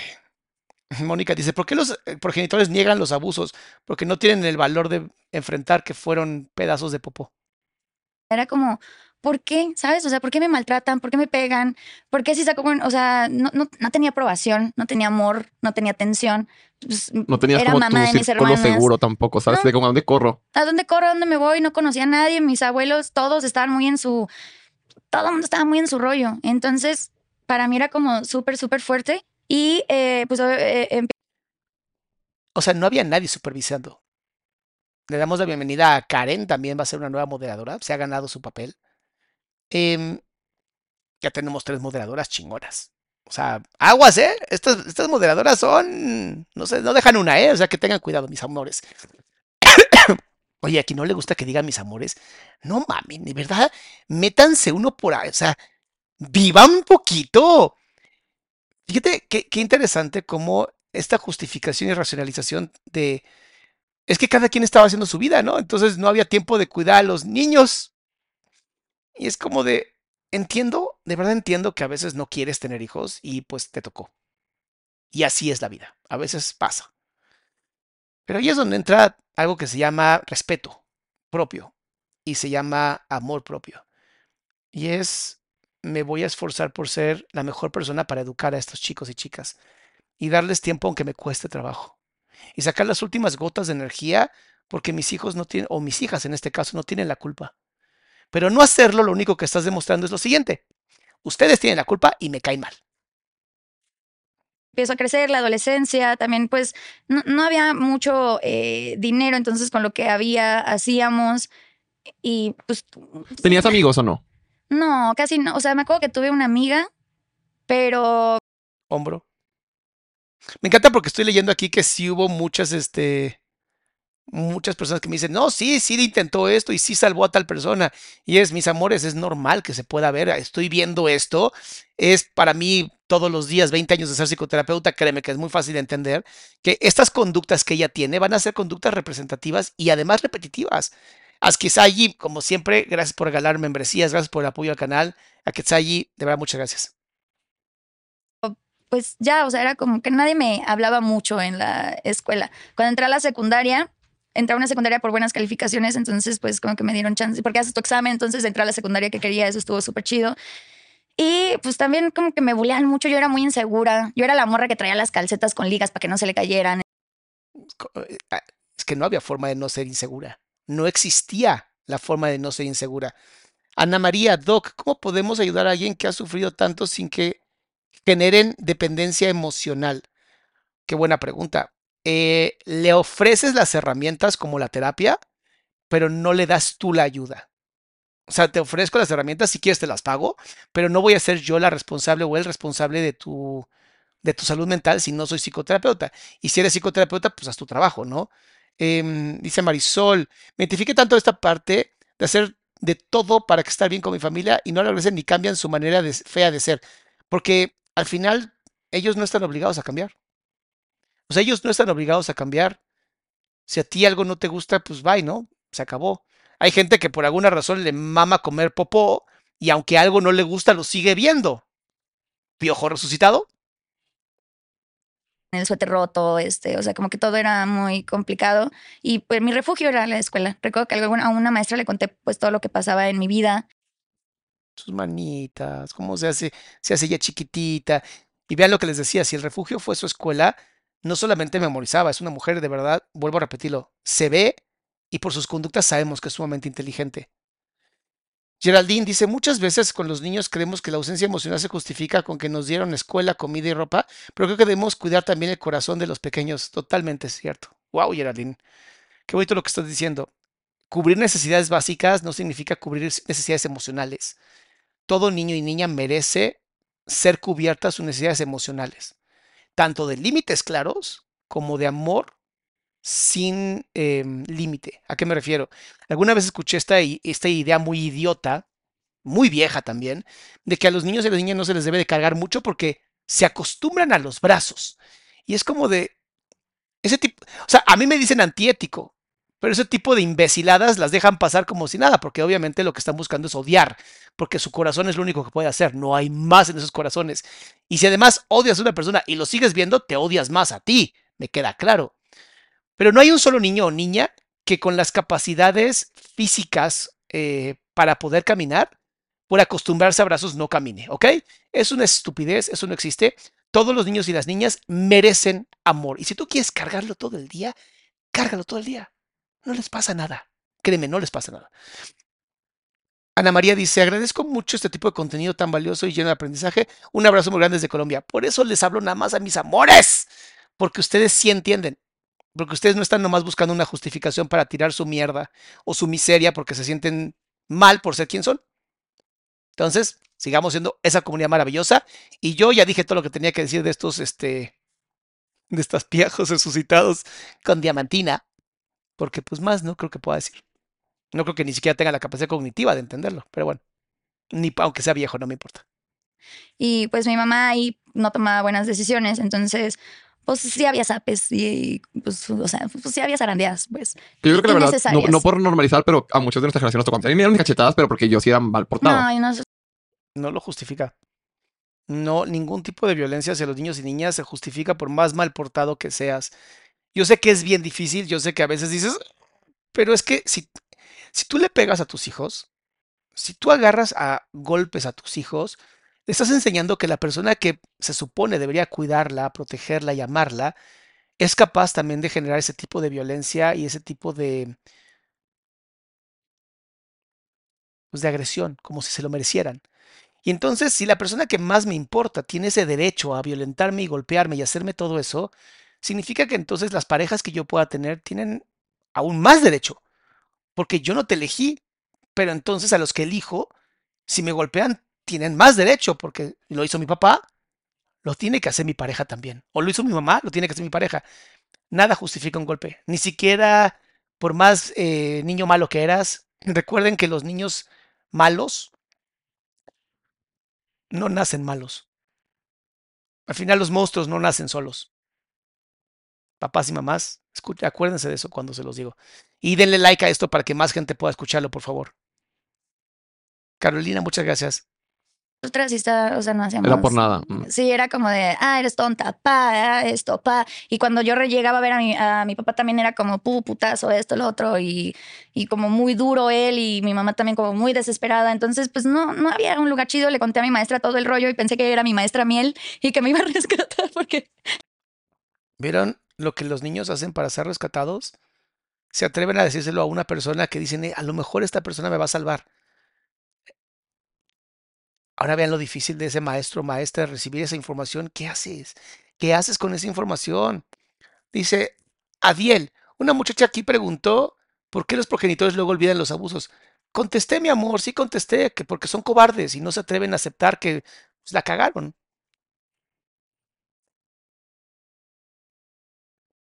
Ah, sí. La quería mucho. un besote a la maestra. Ay, sí, Rocío, la maestra Rocío. Este. Besotes. Oh, que me traiciona. Ya no te quiero, Rocío. Ay, no, fuck you, fucking bitch. Que traicionó. Me traiciona. No, no es cierto, pero fui ah. con toda dirección y mandaron a llamar a mi mamá y mi mamá. Pues con justa razón iba. Pues es que, claro. Claro que tenía que decirlo. Se queda con esa información la maestra, ¿no? Se queda con toda esa información y ya. Eso sería ser cómplice. Por eso cuando nos quedamos callados y no hacemos nada ante las violencias, es complicidad. Por eso no creerle a una víctima y decir que la otra persona es verdaderamente la víctima cuando hay evidencias clarísimas de que sí lo es, es complicidad y es seguir fomentando la violencia y sobre todo la misoginia. Aguas, aguas, todos esos piojos resucitados que traen tanta misoginia internalizada sin importar su orientación sexual, traen tanta violencia y misoginia internalizada que nunca le quieren creer a la víctima, solamente por el hecho de ser mujer o porque te cae mal wow. Por lo menos mi calidad moral, aunque yo sea lo más antiético posible y antiprofesional, mi calidad moral está intacta. Y yo me siento muy cómodo. Sobre todo porque aquí las salamandras andan con todo. No, aquí tengo o me, o me encargo de ustedes o me encargo de esto. Son demasiados contar, güey. Claro que si un niño te dice que la verguean, tú vas a apoyar. Sí, pues es donde hay maltrato, pues obviamente te preocupas como adulto, ¿no? Pero pues en ese momento yo era como, a lo mejor me quiere y me adopta. Y por fin mm. tengo una familia. Una vez le dije a mi mamá también como de que quién era mi verdadero papá. Porque yo pensaba que a lo mejor mi papá era otra persona y que a lo mejor podía tener un papá bueno. Sí, es una manera también de romantizar y de buscar este, este príncipe azul, ¿sabes? Que es obviamente la parte de, pues, de de las cuentos de hadas, ¿no? De por favor, por favor, dime que, que, que no es este, ¿no? Y que hemos vivido una mentira y que de pronto, ante tanta violencia, puede llegar ese maravilloso príncipe que me va a sacar de todo esto y por fin vamos a hacer... Y esos sueños, si no se terminan por romper, si no terminas por entender que nunca va a pasar y que lo que viviste es lo que te tocó, eh, tiende a no permitir que tengas sanas relaciones de pareja, porque vives en el amor romántico que es terrible. Muchas gracias, Sandra. No, y mi mamá se lo tomó súper a mal. Ah, el amor romántico para muchas personas que a lo mejor no lo, no lo haya yo explicado. em, el amor romántico es creer que el amor todo lo puede. Ya no me voy a burlar de Florencia porque aceptó, lo aceptó y yo tengo esta parte de que me encanta que, que funcione en las redes sociales mínimo para esto. Aida, muchas gracias. Eh, el amor romántico es creer que alguien te va a terminar complementando, que tú estás por alguna razón a la mitad y alguien es tu media naranja. Y lo que tienen que entender es que cuando tú crees que eres una media o mitad de persona y cuando conoces a otra persona, ese amor romántico lo que va a hacer es que tú literalmente te cortes partes de tu cuerpo para poder encajar perfectamente con quien tú crees que es tu media naranja, para que cuando esa relación se termine y se destruya, termine siendo media persona, porque te divorciaste de ti por tener una pareja. Salamandras, Salamonquis, nunca, absolutamente nunca se divorcien de ustedes por tener una pareja. Que su pareja los acepte tal cual son y que no espere de ustedes algo más de lo que pueden dar en ese momento. Vera, muchas gracias por el apoyo. Oh, cachetada. Güey, no por todo, la neta. Y yo nada más quería que me amaran, güey. O sea, real desde morrita creo que fue pues como mi pedo. O sea, como, ¿por qué nadie me quiere? ¿Por qué nadie me acepta? ¿Por qué nadie me abraza? Eh, pues entrando a la adolescencia todo empieza pues a trastornarse eh, pues un poco más. Está de moda las cosas estas de los emos. Entonces pues yo me hundí como en ese mundo y hacia Fue parte de, una, de un grupo, un sub, una subcultura, que eran los emos, que todo el tiempo estaban tristes. Y entonces de pronto alguien te entiende, alguien te escucha, eres parte de alguien, es una familia que estás creando porque la que tenías no es para nada bonita y eres aceptada. Y entonces, claro que te vas como hilo de media y es fuerte. pues las tonterías de que ¡ah! Me corto. de que me para sentirme viva, ya sabes, o sea, no, pues tampoco la- lo Sí. hacía como muy denso, pero nada, pendeja. No, no se cortaba por eso. Esa es la gran excusa que usó. Pero normalmente cuando te estás cortando, em, es una manera de sacar todo ese dolor interno, de hacerlo manejable a través del dolor físico. Por eso hacen eso. Please, nunca es una buena opción. Si de verdad no puedes más y quieres lastimarte, agarras un hielo y te lo pones en la piel y lo dejas ahí hasta que te duela, pero el hielo al final no te va a lastimar como son las cortadas. Y esas son permanentes, mi amor. Las cortadas son permanentes.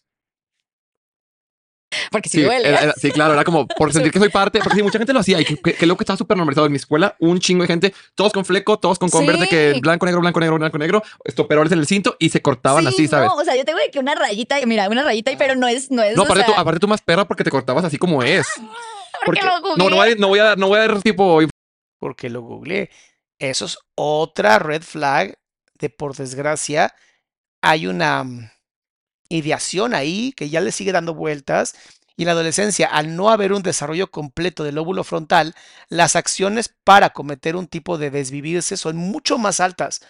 Por eso hay que tener más cuidado. Obviamente las infancias hay que cuidarlas, pero en la adolescencia papás y mamás pónganse bien, bien vivos, bien buzos, porque es muy fácil entrar en adicciones, trastornos de conducta alimentaria o salirse del chat. Muy fácil.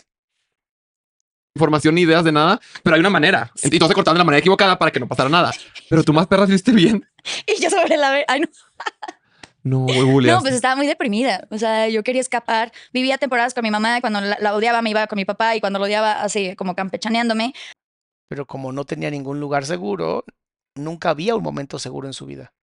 Cuando cumplí 15 años, este. Ah, no, entré a tercero de secundaria, me desquicié.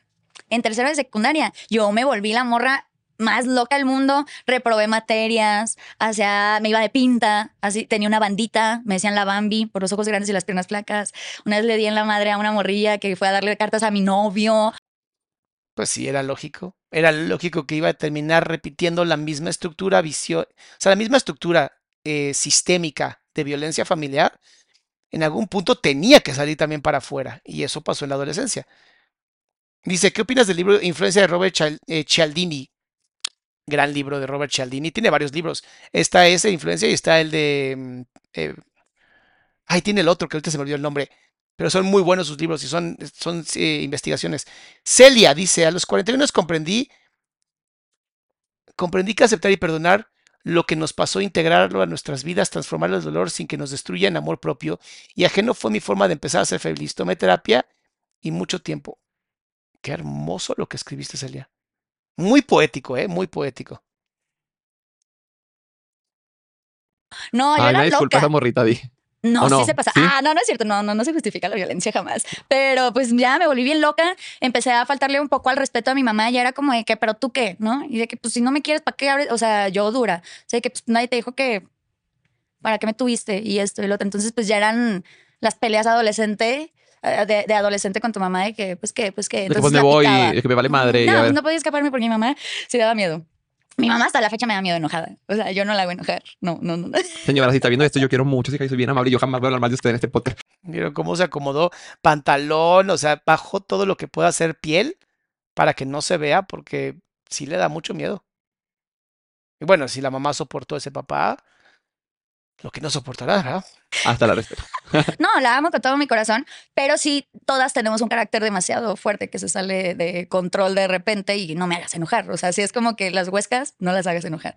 Y nos reímos entre nosotras, porque pues de repente que el novio te hace enojar, uy, no. Me Uy, hagas lo enojar. vi, lo he visto en redes sociales. Di, no me tienes que platicar, di. No, no me hagas enojar. Sí, se, se nos sale el chamuco. Eh, Lo que pasa es que el cerebro se acostumbró a no poder controlar esos impulsos para sobrevivir. Y entonces en ella sí podría ser como un cortocircuito. En cuanto empieza mucho, mucho, mucho enojo, el cerebro dice, para protegernos, desconecta aquí y permite que el enojo salga, porque si no, va hacia adentro y se puede matar. Sí entiendo por qué pasó eso y sí entiendo por qué es un tema muy difícil de controlar para ella. Eh, mi papá desaparece, empecé a trabajar en un Oxxo, eh, tuve un año sabático porque reprobé pues materias en la preparatoria y también el maestro la agarró ya contra mí porque la primera estaba bien el examen ya cuando los revisaron en dirección, le dije que era un pendejo porque no había entendido yo algo y me dijo, morras como tú no logran nada en la vida, ¿para qué quieres poner atención? Le dije, pinche pendejo, así de que me valió madre enfrente del salón. Entonces, hasta que mi mamá fue, porque mi mamá siempre fue muy guapa y sexy, de buen cuerpo, y llegó mi mamá de que, ¿cómo que no pasan a mi hija? Y el maestro me pasó. O sea, no, mi mamá no hizo nada para que me pasara. Bien bonita ella. Así, apuntando perfectamente el dedo, ampliando completamente su cuerpo para demostrar que la mamá no hizo nada. Entonces no anden de mal pensados, ¿eh? O sea, literalmente yo estuve enfrente y fue como, ay, no, perdón, señora, no revisé bien y yo, uy, maldito perro. Estudié la teoría de aviación en ese momento de año sabático y me cagan los aviones, no me gustan los aviones. Ahí tienes a la perra intentando ¿Qué? estudiar aviación. Yo así de que, ay, piloto. Y me decían, ay, te venías bonito de sobrecargo. Y yo, no, Piloto. piloto. Claro. Y eso, eso que se llama contrafobia, lo que hizo. Le da miedo a los, aviones, se pone a estudiar porque ha aprendido a racionalizar y con eso sostener y, y tenerlo en control. Y como me da miedo a los aviones, entonces voy a estudiar para ser piloto. Entonces, vean el nivel de valor de esta mujer, vean el nivel de ser valiente, donde lo que más miedo me da, voy y aprendo. Y lo voy a hacer nada más para demostrar que puedo. Inteligente y valiente. ¡Wow! Eh, con mi mamá se empezó a volver todo más turbio y más feo. Me escapé de mi casa cuando tenía unos 16. Fue la primera vez que me escapé de mi casa. Me fui a casa de una amiga, le cuidaba a su bebé. Ella era pues muy desmadrosa, tenía pues como mi edad también. O sea, yo tenía 16, ella tenía 28, 29. Entonces, pues nada, la quiero con todo mi corazón. La neta siempre estuvo para mí para escuchar. Güey, ¿cómo tus amigos se convierten en tu círculo seguro Sí. cuando en tu familia no hay? ¿Sabes? Y Se llama familia extendida y es necesaria en toda adolescencia. aunque también tu familia te apoyan, pero estás en la edad donde no te entiende nadie, haga lo que hagan tus papás, te cagan el palo porque te piden calificaciones, porque te regañan. Yo vení, dice, es increíble por lo que tuvo que pasar y así muchos más niños lamentablemente, incluso como adultos me cuesta procesarlo. Muchas gracias por compartir. No, gracias a ustedes también por poner like y compartir. Dice Saturada. Esa niña me recuerda mucho a lo que yo sufrí. Yo también me convertí en una salvadora de mi familia sin entender hasta ahorita mis 28. Ay, ojalá lo dejes de hacer, amor. Ojalá dejes de, de salvar a tu familia. Es que yo se los dije, sabía que mucha gente iba, esto, hijo, va a mover muchas cosas. Pero bueno, al final la única manera de curar las heridas es limpiándolas, ¿no? Entonces hay que hablar de esto. Y hay que hablar de la violencia que sufren los niños y las niñas.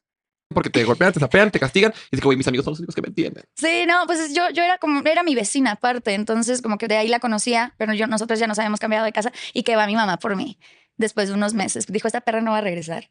Entonces llega te voy a este, denunciar por secuestro a mi amiga mayor de edad. Y me dice, nena, porque aparte tiene la voz súper aguda, nena, yo te quiero mucho, pero pues la verdad eso sí ya está muy peligroso y no me quiero meter en problemas. Entonces, haz que me regreso a casa de mi mamá y las mismas peleas, los mismos desmadres. Eh, ay, tan fácil que era quererme ya y tratarme bien. O sea, nada más era eso. Yo nada más quería que me quisieran. Yo, yo Yo creo, creencia, todo ser humano merece amor. Yo sí soy de esa idea. Pero sobre todo, si todavía hoy no sientes que eres suficientemente amada o amado, es porque no te has aprendido a amar a ti. Y lo has buscado afuera siempre, siempre afuera, afuera, afuera. Y es difícil, no es fácil encontrar el amor propio. Eh, es un tema de trabajar todos los días, de hacer pequeños hábitos, ¿sabes? Ir poco a poco dándote ese amor y dándote ese, ese cariño que, pues por desgracia, hubo gente que no te lo pudo dar. Y no te pudo enseñar tampoco a hacerlo. El problema es cuando no lo trabajas y entonces vives buscándolo en personas que te van a terminar lastimando y que te van a terminar haciendo mucho daño. mandas, eh, tengo que terminar hasta aquí. eh, lo dejamos, pero mañana a las 7 de la noche esténse atentos y atentas para la siguiente parte. Yo creo que va a ser en tres partes. Em, porque sí tengo mucho que decir. Sí tengo mucho que decir. Eh, también es muy importante que te suscribas al canal de WhatsApp, que está aquí en la descripción del canal. Te metas al canal de Nos Mama el Chisme de Instagram, que es un canal de difusión, para que sepas lo que vamos a estar hablando. Nos vemos mañana a partir de las 7 de la noche. Si algo se movió muy feo en ustedes, dense una vuelta, váyanse a caminar, escriban, por favor, no se queden con esta información, ¿va? Los, las y los adoro. De verdad, gracias por estar aquí, gracias por ayudarme a seguir creciendo este canal de chismes y salud mental. Y bueno, pues aquí nos mama el chisme. Sigamos.